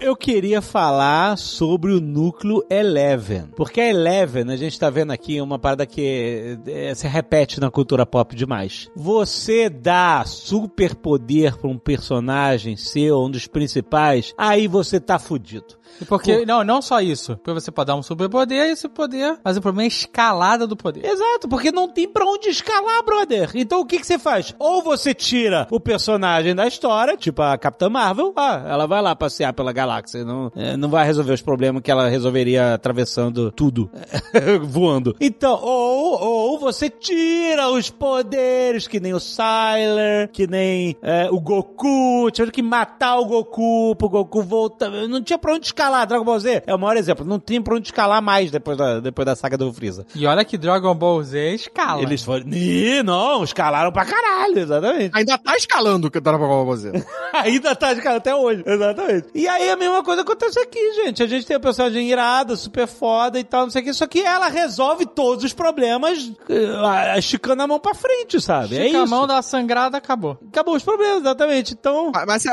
você não acha que vai ser isso de novo? Então, é uma, eu achei, assim, porque eles já, eles já não tinham tirado o poder dela na, na outra temporada? Tinham, não tinham? Aham. Toda temporada eles têm que inventar uma parada pra tirar o poder dela, que nem tinha que tirar o poder do Siler, ou do Peter Petrelli, do sei lá o que. Tinha que- pô, os caras eram poderosos demais, não podia, senão quebrava a história. É isso. E aí, o que acontece? Mais uma vez, vamos tirar o poder da Eleven. Só que, pelo menos, o que tinha de interessante era você entender aquele passado dela. Eu achei até interessante até certo ponto. Mas depois de um momento, não sei se vocês acharam isso, eu já comecei a cansar. Tipo assim, olha, se você meter Ah, eu essa te- eu vi- rodelinha de novo nesse caicai aí, Não, e é tanto flashback de de criança ensanguentada que eu tô sonhando com isso já, maluco. Exatamente. Né? E achei que também deu uma esticada, tipo, galera, aonde que vai chegar isso, né? Tipo, eles tiveram que né, esticar por toda a temporada. Não, e Paul Razor traidor. Ninguém não convence. Traidor? Ele Ele não é traiu a traidor. Eleven, né? Não. Traiu? Como assim? Ele falou, vou te levar e vou trazer seus poderes de volta. Ah lá, então tá bom. Só esqueci de te avisar que o teu papai tá vivo. A pessoa que te traumatizou é a que tá lá. Ah, mas não foi uma traição, foi tipo um. Foi uma traição, pô. Caralho, Carlos! Traição Foi feio, demais. Levou pro algoz dela. Ela fugiu desse cara, meu irmão. Mais de uma vez, lutou contra. E depois ele parece não tá nem aí, né? Ele chega pro pai da Eleven e ele fala assim: Ah, eu tô achando que isso aqui não vai dar certo, não. Eu tô achando que tu queria só passar mais tempo aí com a tua filha porque tu tava com saudade. Essa merda não vai dar certo. Tchau. Do nada ele não se importa mais. A garota tá tendo parar cardíaca, ele fala, acho melhor parar. Aí o papa fala, não, não para não, continua. Aí ele, ah, então tá bom. A filha é tua, né? Sabe qual é o grande problema? É que os Duffer Brothers chamaram o Paul Reiser pra série não por causa de Mera Baltu, que ele é um cara nice guy, que todo mundo adora ele, mas por causa de Aliens. Aliens. que ele é um filho da puta. Traidor, covarde e tal. Mas assim, ele, ele, ele tá lá e cá, né? Ele quer, ele Então, mas sabe quer qual é o problema? resguardar ela, mas ele quer levar ela de O volta. problema pra mim do núcleo da Eleva é que, pra mim, internet, Hum, o Papa voltar, o Matthew Modine voltar, não funciona. Por quê? Porque não funciona, o cara já tinha morrido, já tinha... Traz outro cara. Tinha traz- morrido? Tinha. Como? Ele morre, né? Não lembrava. Ah, ele, Ele- explode tudo, você considera que ele morreu, né? Mas quando é que explodiu tudo? Não tô lembrando. Inclusive, não é explicado como é que ele tá de volta. Peraí, quando é que explodiu tudo que ele morreu, entre aspas? Foi no final da primeira temporada? Foi na primeira temporada? Não, na primeira não. Quando foi? É, porque quando ele. Ninguém lembra. tá vendo? Mas tantos anos. É, mas eu lembro que ele tava morto. Ele tava morto e não foi explicado exatamente como é que ele voltou. Tanto é que na hora que ele apareceu, eu fiquei, hã? Pera. Eu não lembrava de nada. Quando ele apareceu, eu falei assim, ok, ele tá aí. Sério mesmo que tinha um negócio dele morrer? Peraí, deixa eu ver. Stranger Things, How the... Martin, Papa. Martin Brenner. A morte, deixa eu ver. Morte. Papa. Death Sim. É, não é na primeira temporada, porque tem todo aquele lance da mãe, da Eleven, toda aquela Essa é na descoberta. segunda. Ah. Dr. Brenner. Ele está vivo? É, tá dizendo aqui o, que o, o laboratório de Hawkins foi fechado em 1984 e o Dr. Brenner acharam que ele tava morto, mas é... Mas é... É, porque ele, ele se confronta com um Demogorgon, mas tipo a cena corta. Ah, clichêzão. Não mostra o Demogorgon matando ele. Tem uma teoria da galera que todos esses monstros humanoides do Upside Down são crianças que foram experimentadas ali no Instituto Hawkins, né? É, mas isso é baseado na teoria do 001, né? Já que ele é, todos são. Não, era uma coisa que já era falada. Tem entrevista do elenco na primeira temporada falando sobre isso. Uhum, Ah, é? Pô, mas é criança pra cacete, então eu tinha que ter botado mais um zero ali. É verdade. Porque só de morceguinho que apareceu ali na- na- nessa temporada? Não, mas criatura humanoide. Então, mas não, a Ah, Eleven... Ah. humanoide, entendi. A, a Eleven não era, não era a última? Não. Não, Não, tinha depois da... Não, é tinha inclusive agora o, o coitado do 17 abre porta lá direto. É uma criança aleatória que tá lá só pra abrir porta. Não, mas todas as crianças que aparecem agora, elas são memórias, não é isso? Não, é memória, é isso, memória. Morreu todo mundo, morreu todo mundo. Não, morreu, não tem mais criança. Tem a 8, a 8 tá A viva. oito, a oito tá viva, né? Virou punk. O Tucano é a única pessoa que não esquece essa menina. Todos os, os roteiristas estão se esforçando o tempo inteiro, Tucano. Não, não, aqui não. Eu vou lembrar. Tem horas né, que eles estão mostrando esses flashbacks, mas mantém a Ele- Eleven atual, né? E aí eles gastam uma fortuna pra fazer aquela mini Eleven, é, então eles não conseguem fazer o tempo inteiro, né? É muito caro. Ficou bem boa, né? Ficou bem boa. Pra uma... Tá Ficou. chutando a bunda de Star Wars de uma maneira Foi inacreditável. muito bem feito, muito bem feito. Mas é caro. Então, ó, vamos botar algum momento só pras pessoas, quando as pessoas estiverem esquecendo. do que- tipo, eu, eu tô vendo, eu já não tô entendendo mais nada. O que que é Eleven? O que, que é isso? Aí bota a mini Eleven. Ah, Ah, é um flashback. Aí foi um bom argu- ah. Mas ó, só pra dizer, então, esse- essa temporada, essa temporada tá cara. Tá saindo 30 milhões por episódio. Nossa, Mas Ah, só de elenco vai quanto? Cara, nem deve ser tão alto, não. Não sei. Mas 30, cara, mas 30 milhões por episódio é mais que Game of Thrones foi. É, é- é- ela tá quase no nível de Senhor dos Anéis. Não, calma, Senhor dos Anéis é 100 milhões por episódio. Não, não. É, é, Senhor dos Anéis é 250 milhões pela te- primeira temporada. Não, Carlos, não. 250 milhões foi pelos direitos. Eles ainda gastaram. E 250 milhões pela temporada. Então custou 500 milhões a temporada. Sem direitos você não pode fazer nada. Não, A temporada tá custando 500 milhões no total, somando o valor dos- do- da compra dos direitos. De produção, tá 250 milhões. E Ah, Mas são quantos episódios? Três? Oito. Mas tá a gente viu que esses. aí, Pelas imagens que a gente viu aí de seus anéis, esses 250 milhões estão bem diluídos, né? Pro figurino Mas ó, não só foi. pra completar, o Dr. Brenner, né, o, o Matthew Modine, ele, mo- ele é dado como morto na primeira temporada ainda. O de- ele é cercado por um Demogorgon, é atacado pelo Demogorgon e desaparece sem, a- sem mostrar ele morto, com o Demogorgon atacando ele. Então, Então, tipo, mas isso é- como é o- ele sobreviveu... não se É, é o faz que o Jovem ideia. Nerd falou. Essas coisas, elas vão perdendo impacto. É, Porque isso aí. que- quantas vezes eles vão tirar e dar os poderes pra Eleven de novo? Quantas vezes eles vão matar e reviver o, o Dr. Brenner de novo, entendeu? É, ele volta com a cicatriz, ele. Ah, tá bom, entendi. É, pô, grandes merda aí. Que a ga- o cara caiu, cortou o rosto, achava que ele tava morto, não é? É, não, porque a cena que ele morre é bem emblemática de que, tipo, ele tava sendo triturado pelo Demogorgon. Só não mostra em câmera. Agora tem outra coisa que me incomoda também, que é o seguinte: o poder dessas crianças é, é tipo scanners, não é? Poder mental. Então que sangra pro nariz. Né? Então eles não têm poder físico, certo? Se a Eleven levar um tiro, por exemplo, ela morre. Morre. Não é isso? Sim. Sim, Deveria se ela morrer. parar a bala, não, mas se, o- se a bala atravessar o tecido, blá, blá, ela morre. Então, se o 001 é tipo Eleven, quando ele tomou o primeiro raio na Psylocke, ele devia ter morrido, né? Não, mas aí. E não mas esse fritado é o que nem o mundo- Palpatine. Mundo mágico do. do, do... Não, no Upside Down. Aí o Bruce Banner era pra ter morrido no momento que ele foi exposto à radiação gama. tá É, é, é- é nesse nível que a gente tá agora, né? Tipo, É, não, cara, é exato. Aí tu deixa, É que tem que eu- deixar eu- rolar. a gente Mas tá pra no mim, ah, mundo dos dentro, superpoderes. dentro da minha teoria de que era tudo mentira, Mas, ó, Como assim? Que teoria essa é essa? teoria da Catiúcia de que o Dr. Brenner tava aliado com o 001 e que existe essa conexão dele com os outros monstros, com o Demogorgon, pode ser a resposta do porquê ele tá vivo. O quem? O Brenner ou o 001? o, Brenner. Brenner, porque ele, se ele foi deixado sozinho com o Demogorgon e ele tem essa Ele sobreviveu? ligação com cada uma das crianças que todas chamam ele de, de papai, podia ser. Caraca, mas aí o, o Demagorgon, o Demagorgon, o Demagogo deu só um talho na cara do... Demagogo. É, atacou aí, viu? Ih, droga, bati no papai. Que merda. Ah, tá Desculpa, papai, desculpa. É, sei lá. Isso seria um plot twist. É, quem nunca saiu na mão com o pai, né?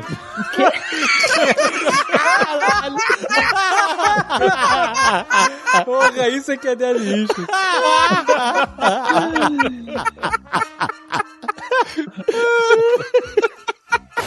It is over 11.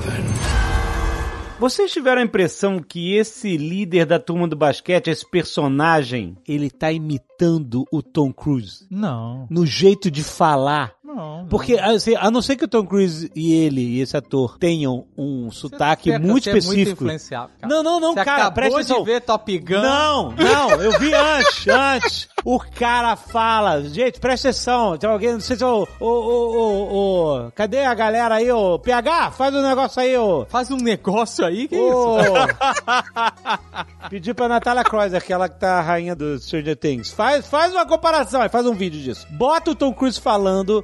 algumas faz palavras. um vídeo. Vai Hein? mandar os outros fazerem teu vídeo. Faz não, tu. eu não vou fazer esse vídeo. Caralho, Ele tá- que tá era só fazendo que as coisas. É faltava. porque a Natália. Natália Cross, Ela tá faz um mandando- Ah, vídeo de, de todo dia de, de Stranger Things. Olha aí, caraca, onde vai parar isso? É a minha eu, não tô, ideia. eu não tô compactuando com isso. A empresa Não. Jovem Nerd, conteúdo e sei lá o que, como é que é o nome agora?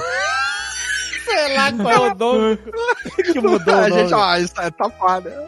Razão Social, Jovem Nerd, conteúdo pra todos nós, não sei como. Tu não sabe mais o nome da empresa? Depois que mudou. Caraca, né? tem que mudar esse. o- o- o- não pode ser mais Nerdcast, cara. Tem que ser Senilcast. Pelo amor de Deus. cara. A gente não lembra um nome. O cara não sabe onde ele trabalha. Ouvi. Ele não sabe onde ele trabalha. A empresa mudou de educação social, eu não sabe. Jovem Nerd pra Pior que eu não sei também. Qualquer dia tá perdido no meio de Orlando. É Senhor, senhor, aonde você mora? Eu não sei. Jovem Nerd conteúdo e. Jovem Nerd conteúdo, qualquer coisa. assim. Sei lá o que, que a gente faz. O cara cria uma empresa, vendeu a empresa, não sabe mais o Eu sei, o nome é antigo, pô. Eles mudaram o nome, vou até pegar de volta pra mim. É. A empresa Jovem Nerd e Magalu não tem nada a ver com esse pedido do Alexandre Ottoli do Jovem Nerd. É um pedido Eu de quero pessoa falar. física para Natália Kreuzer, influenciadora. Exato, olha só, presta atenção. Não é da empresa Jovem Nerd conteúdo pra É. Gente, todo dia. Não é. Vocês que estão Não, não. ouvindo, me ajuda, Tadinha. gente. É a inflexão de algumas pronúncias de palavras, o jeito de falar, a pronúncia, o sotaque. Eu não sei se é uma coisa de sotaque apenas ou se esse personagem estava pra, e- de propósito imitando, Tom, imitando Tom Cruise Cruise, pra tá ser louco, o né? Não Tom faz sen- Cruise do rolê, entendeu? Não faz sentido você tá falando. Claro que faz sentido. Aí não teria que ser católico, teria que ser cientologista, caralho. Não, pô. Não, durante a juventude, o Tom Cruise não era cientologista, eu acho. É, mas ele é, é, era pra dizer que Não, o ele cara foi é bonitinho. gigolô, depois ele foi sinuqueiro, aí fez coquetel, aí virou advogado. Ele teve um milhão de profissões, porra. E depois foi empresário de Hollywood. Aham, exato, enfim. É isso, essa é a minha teoria.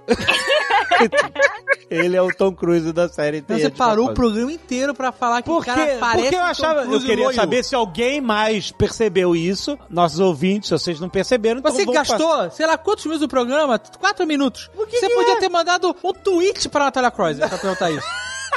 passar- Ah, não, mas agora, agora tá todo mundo curioso, cara. Não, ninguém está. Ninguém está. Alguém que tá curioso com isso? Pessoas agora estão no Twitter mandando Eu lá pra quero esse Natália. vídeo, eu Natália, quero faz esse esse vídeo, faz esse vídeo. Nath Kreuzer, por favor. Na- Natália, eu quero pedir pra Natália fazer esse vídeo. Eu vou querer ver. Então todo mundo manda mensagem pra Natália Croiser assim: Natália, faz o Stranger Cruise. Não vai entender nada. Tadinha. Do- o um Stranger Cruise do Jovem Nerd. Caraca. Faz o Stranger Cruise do Jovem Nerd. Aí ela vai entender. Ai, ai, Esse vídeo vai ficar bom, hein? É, ai. Vai. Eu confio, eu confio. E o final do vídeo vai ser assim: não, não é. Fim. Não tem nada a ver. Concluímos que... Não é então pra isso que serve o- o- a parada. Essa é a minha teoria, que ele é o Tom Cruise do rolê. Eu tô Cruise de Hawkins. É isso. É isso, exatamente. É só eu que ficava meio perdido às vezes em saber quem tava em Hawkins e quem tava na Califórnia. É difícil Olha. mesmo.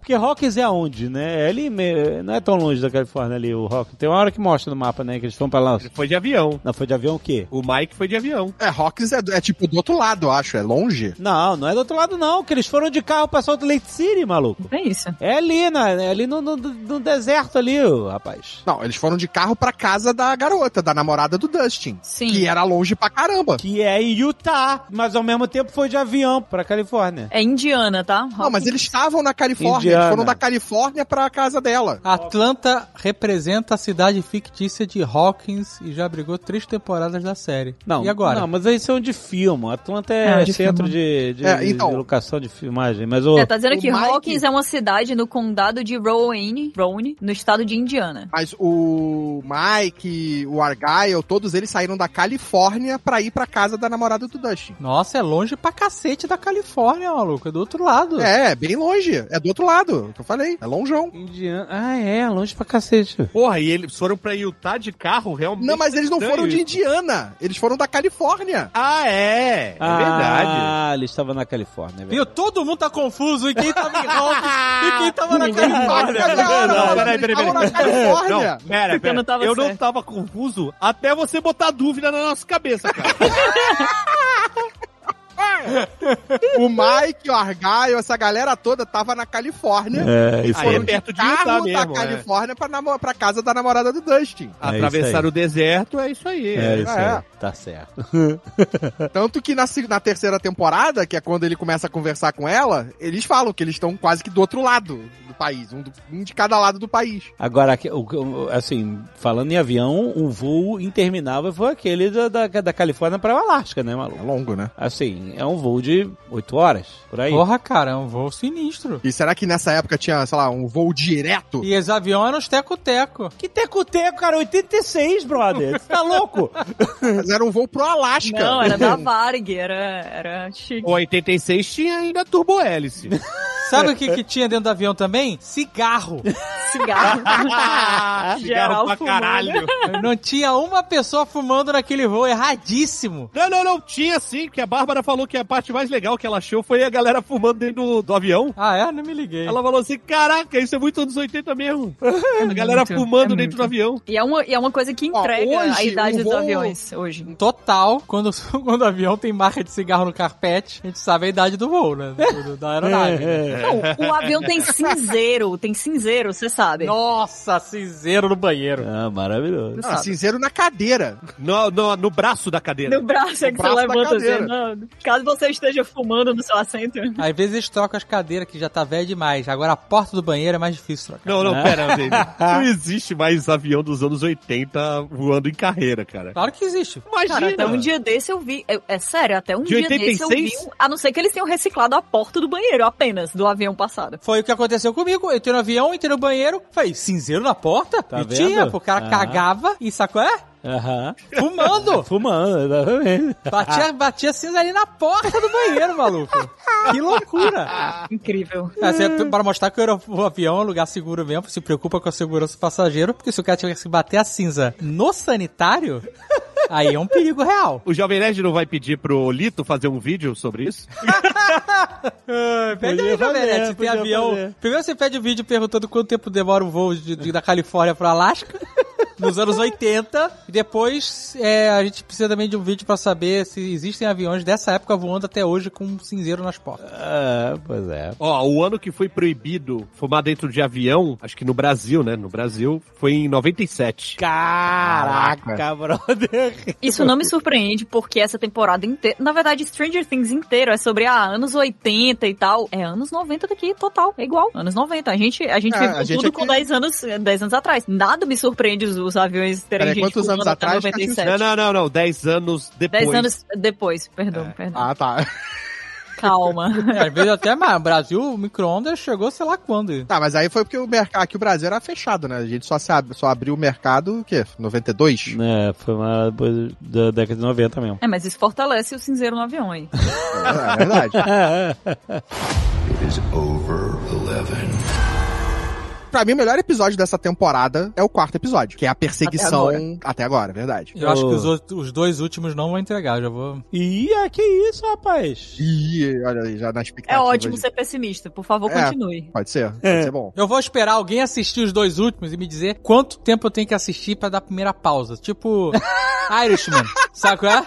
Tipo Irishman, que as pessoas não conseguiam assistir inteiro. Qual qual é o primeiro cliffhanger que eu pauso, né? É, exatamente. Qual é, do- pelo menos duas pausas. Eu não consigo, mas sem brincadeira, não consigo, mano. Se todo mundo fosse Zack Snyder, que já faz isso pelos fãs e divide em episódios, estaria tudo bem. É, exatamente. Olha aí. O episódio 4 é o Dear Billy, né? É o, é o da, da- das cartinhas e tudo, né? É, é o da, da caça a Max, é, é o episódio em que eles estão desesperadamente tentando salvar a vida dela. E tipo, eu fiquei pensando, se eles saíssem de Hawkins e fossem, sei lá, saíssem de Indiana, fosse pra Nova York. Será que O- ele tá ainda conseguiria? Mas tu acha que o Vecna tava atacando Vecna- por, por Bluetooth, assim? Não. Tinha que estar meio perto. É isso que eu tô Não, falando. não porque- tem repetidor de Wi-Fi pra fora de Hawkins. Então, a gente não sabe, de novo, a extensão do Upside Down. Isso, Ele é, está é no isso aí. Upside Down. Se o Upside Down for é, só uma, uma réplica de Hawkins, se você sair daquela região, talvez ele não consiga te atacar. É, O que eu verdade. acho que faz sentido porque eles ficam falando que Hawkins é toda amaldiçoada, que tudo acontece em Hawkins, então, Muito it a coisa isso, muito. é, então, me-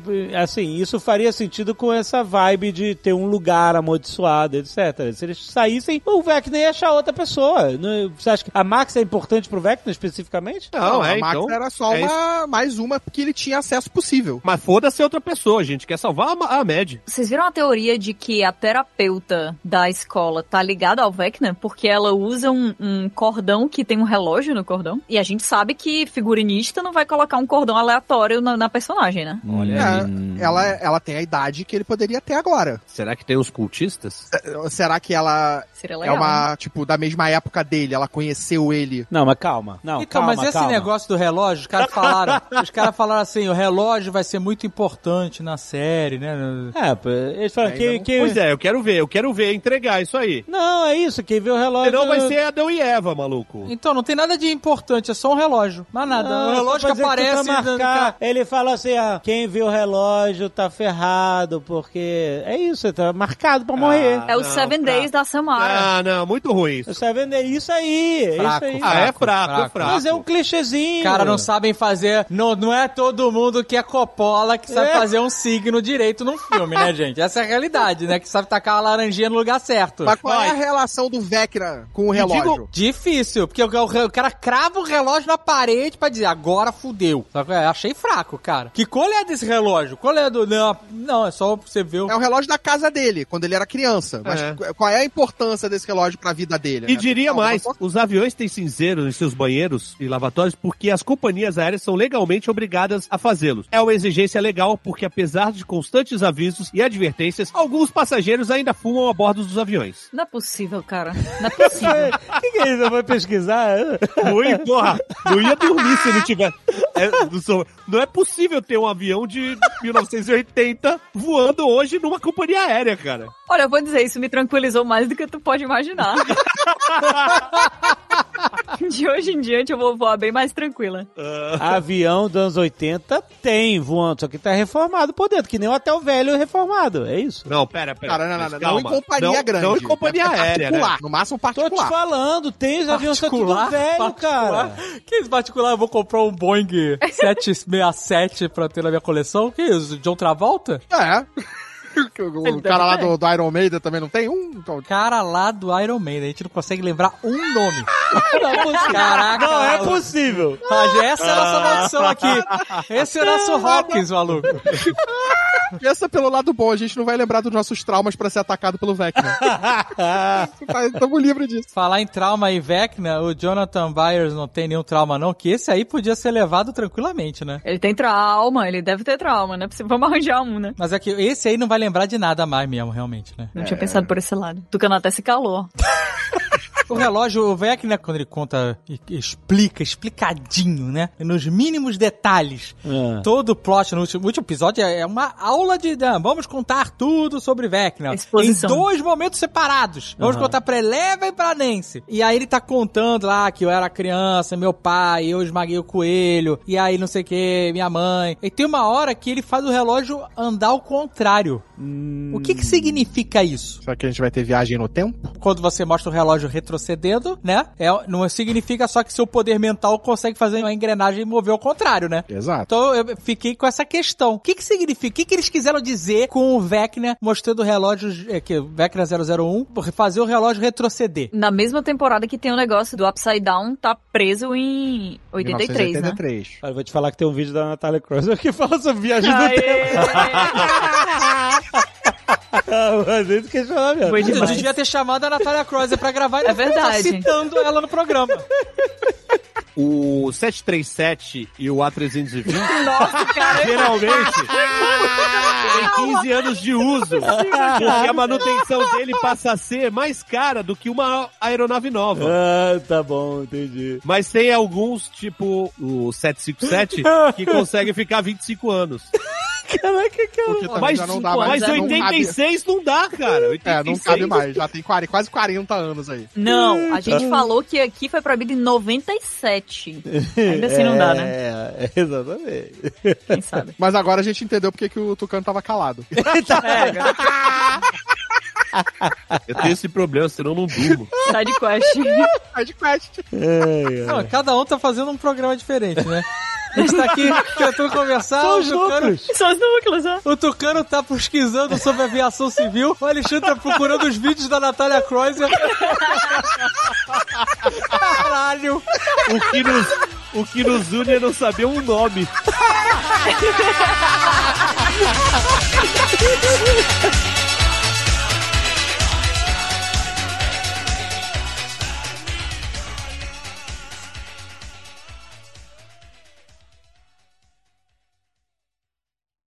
Este Nerdcast foi editado por Radiofobia, podcast e multimídia.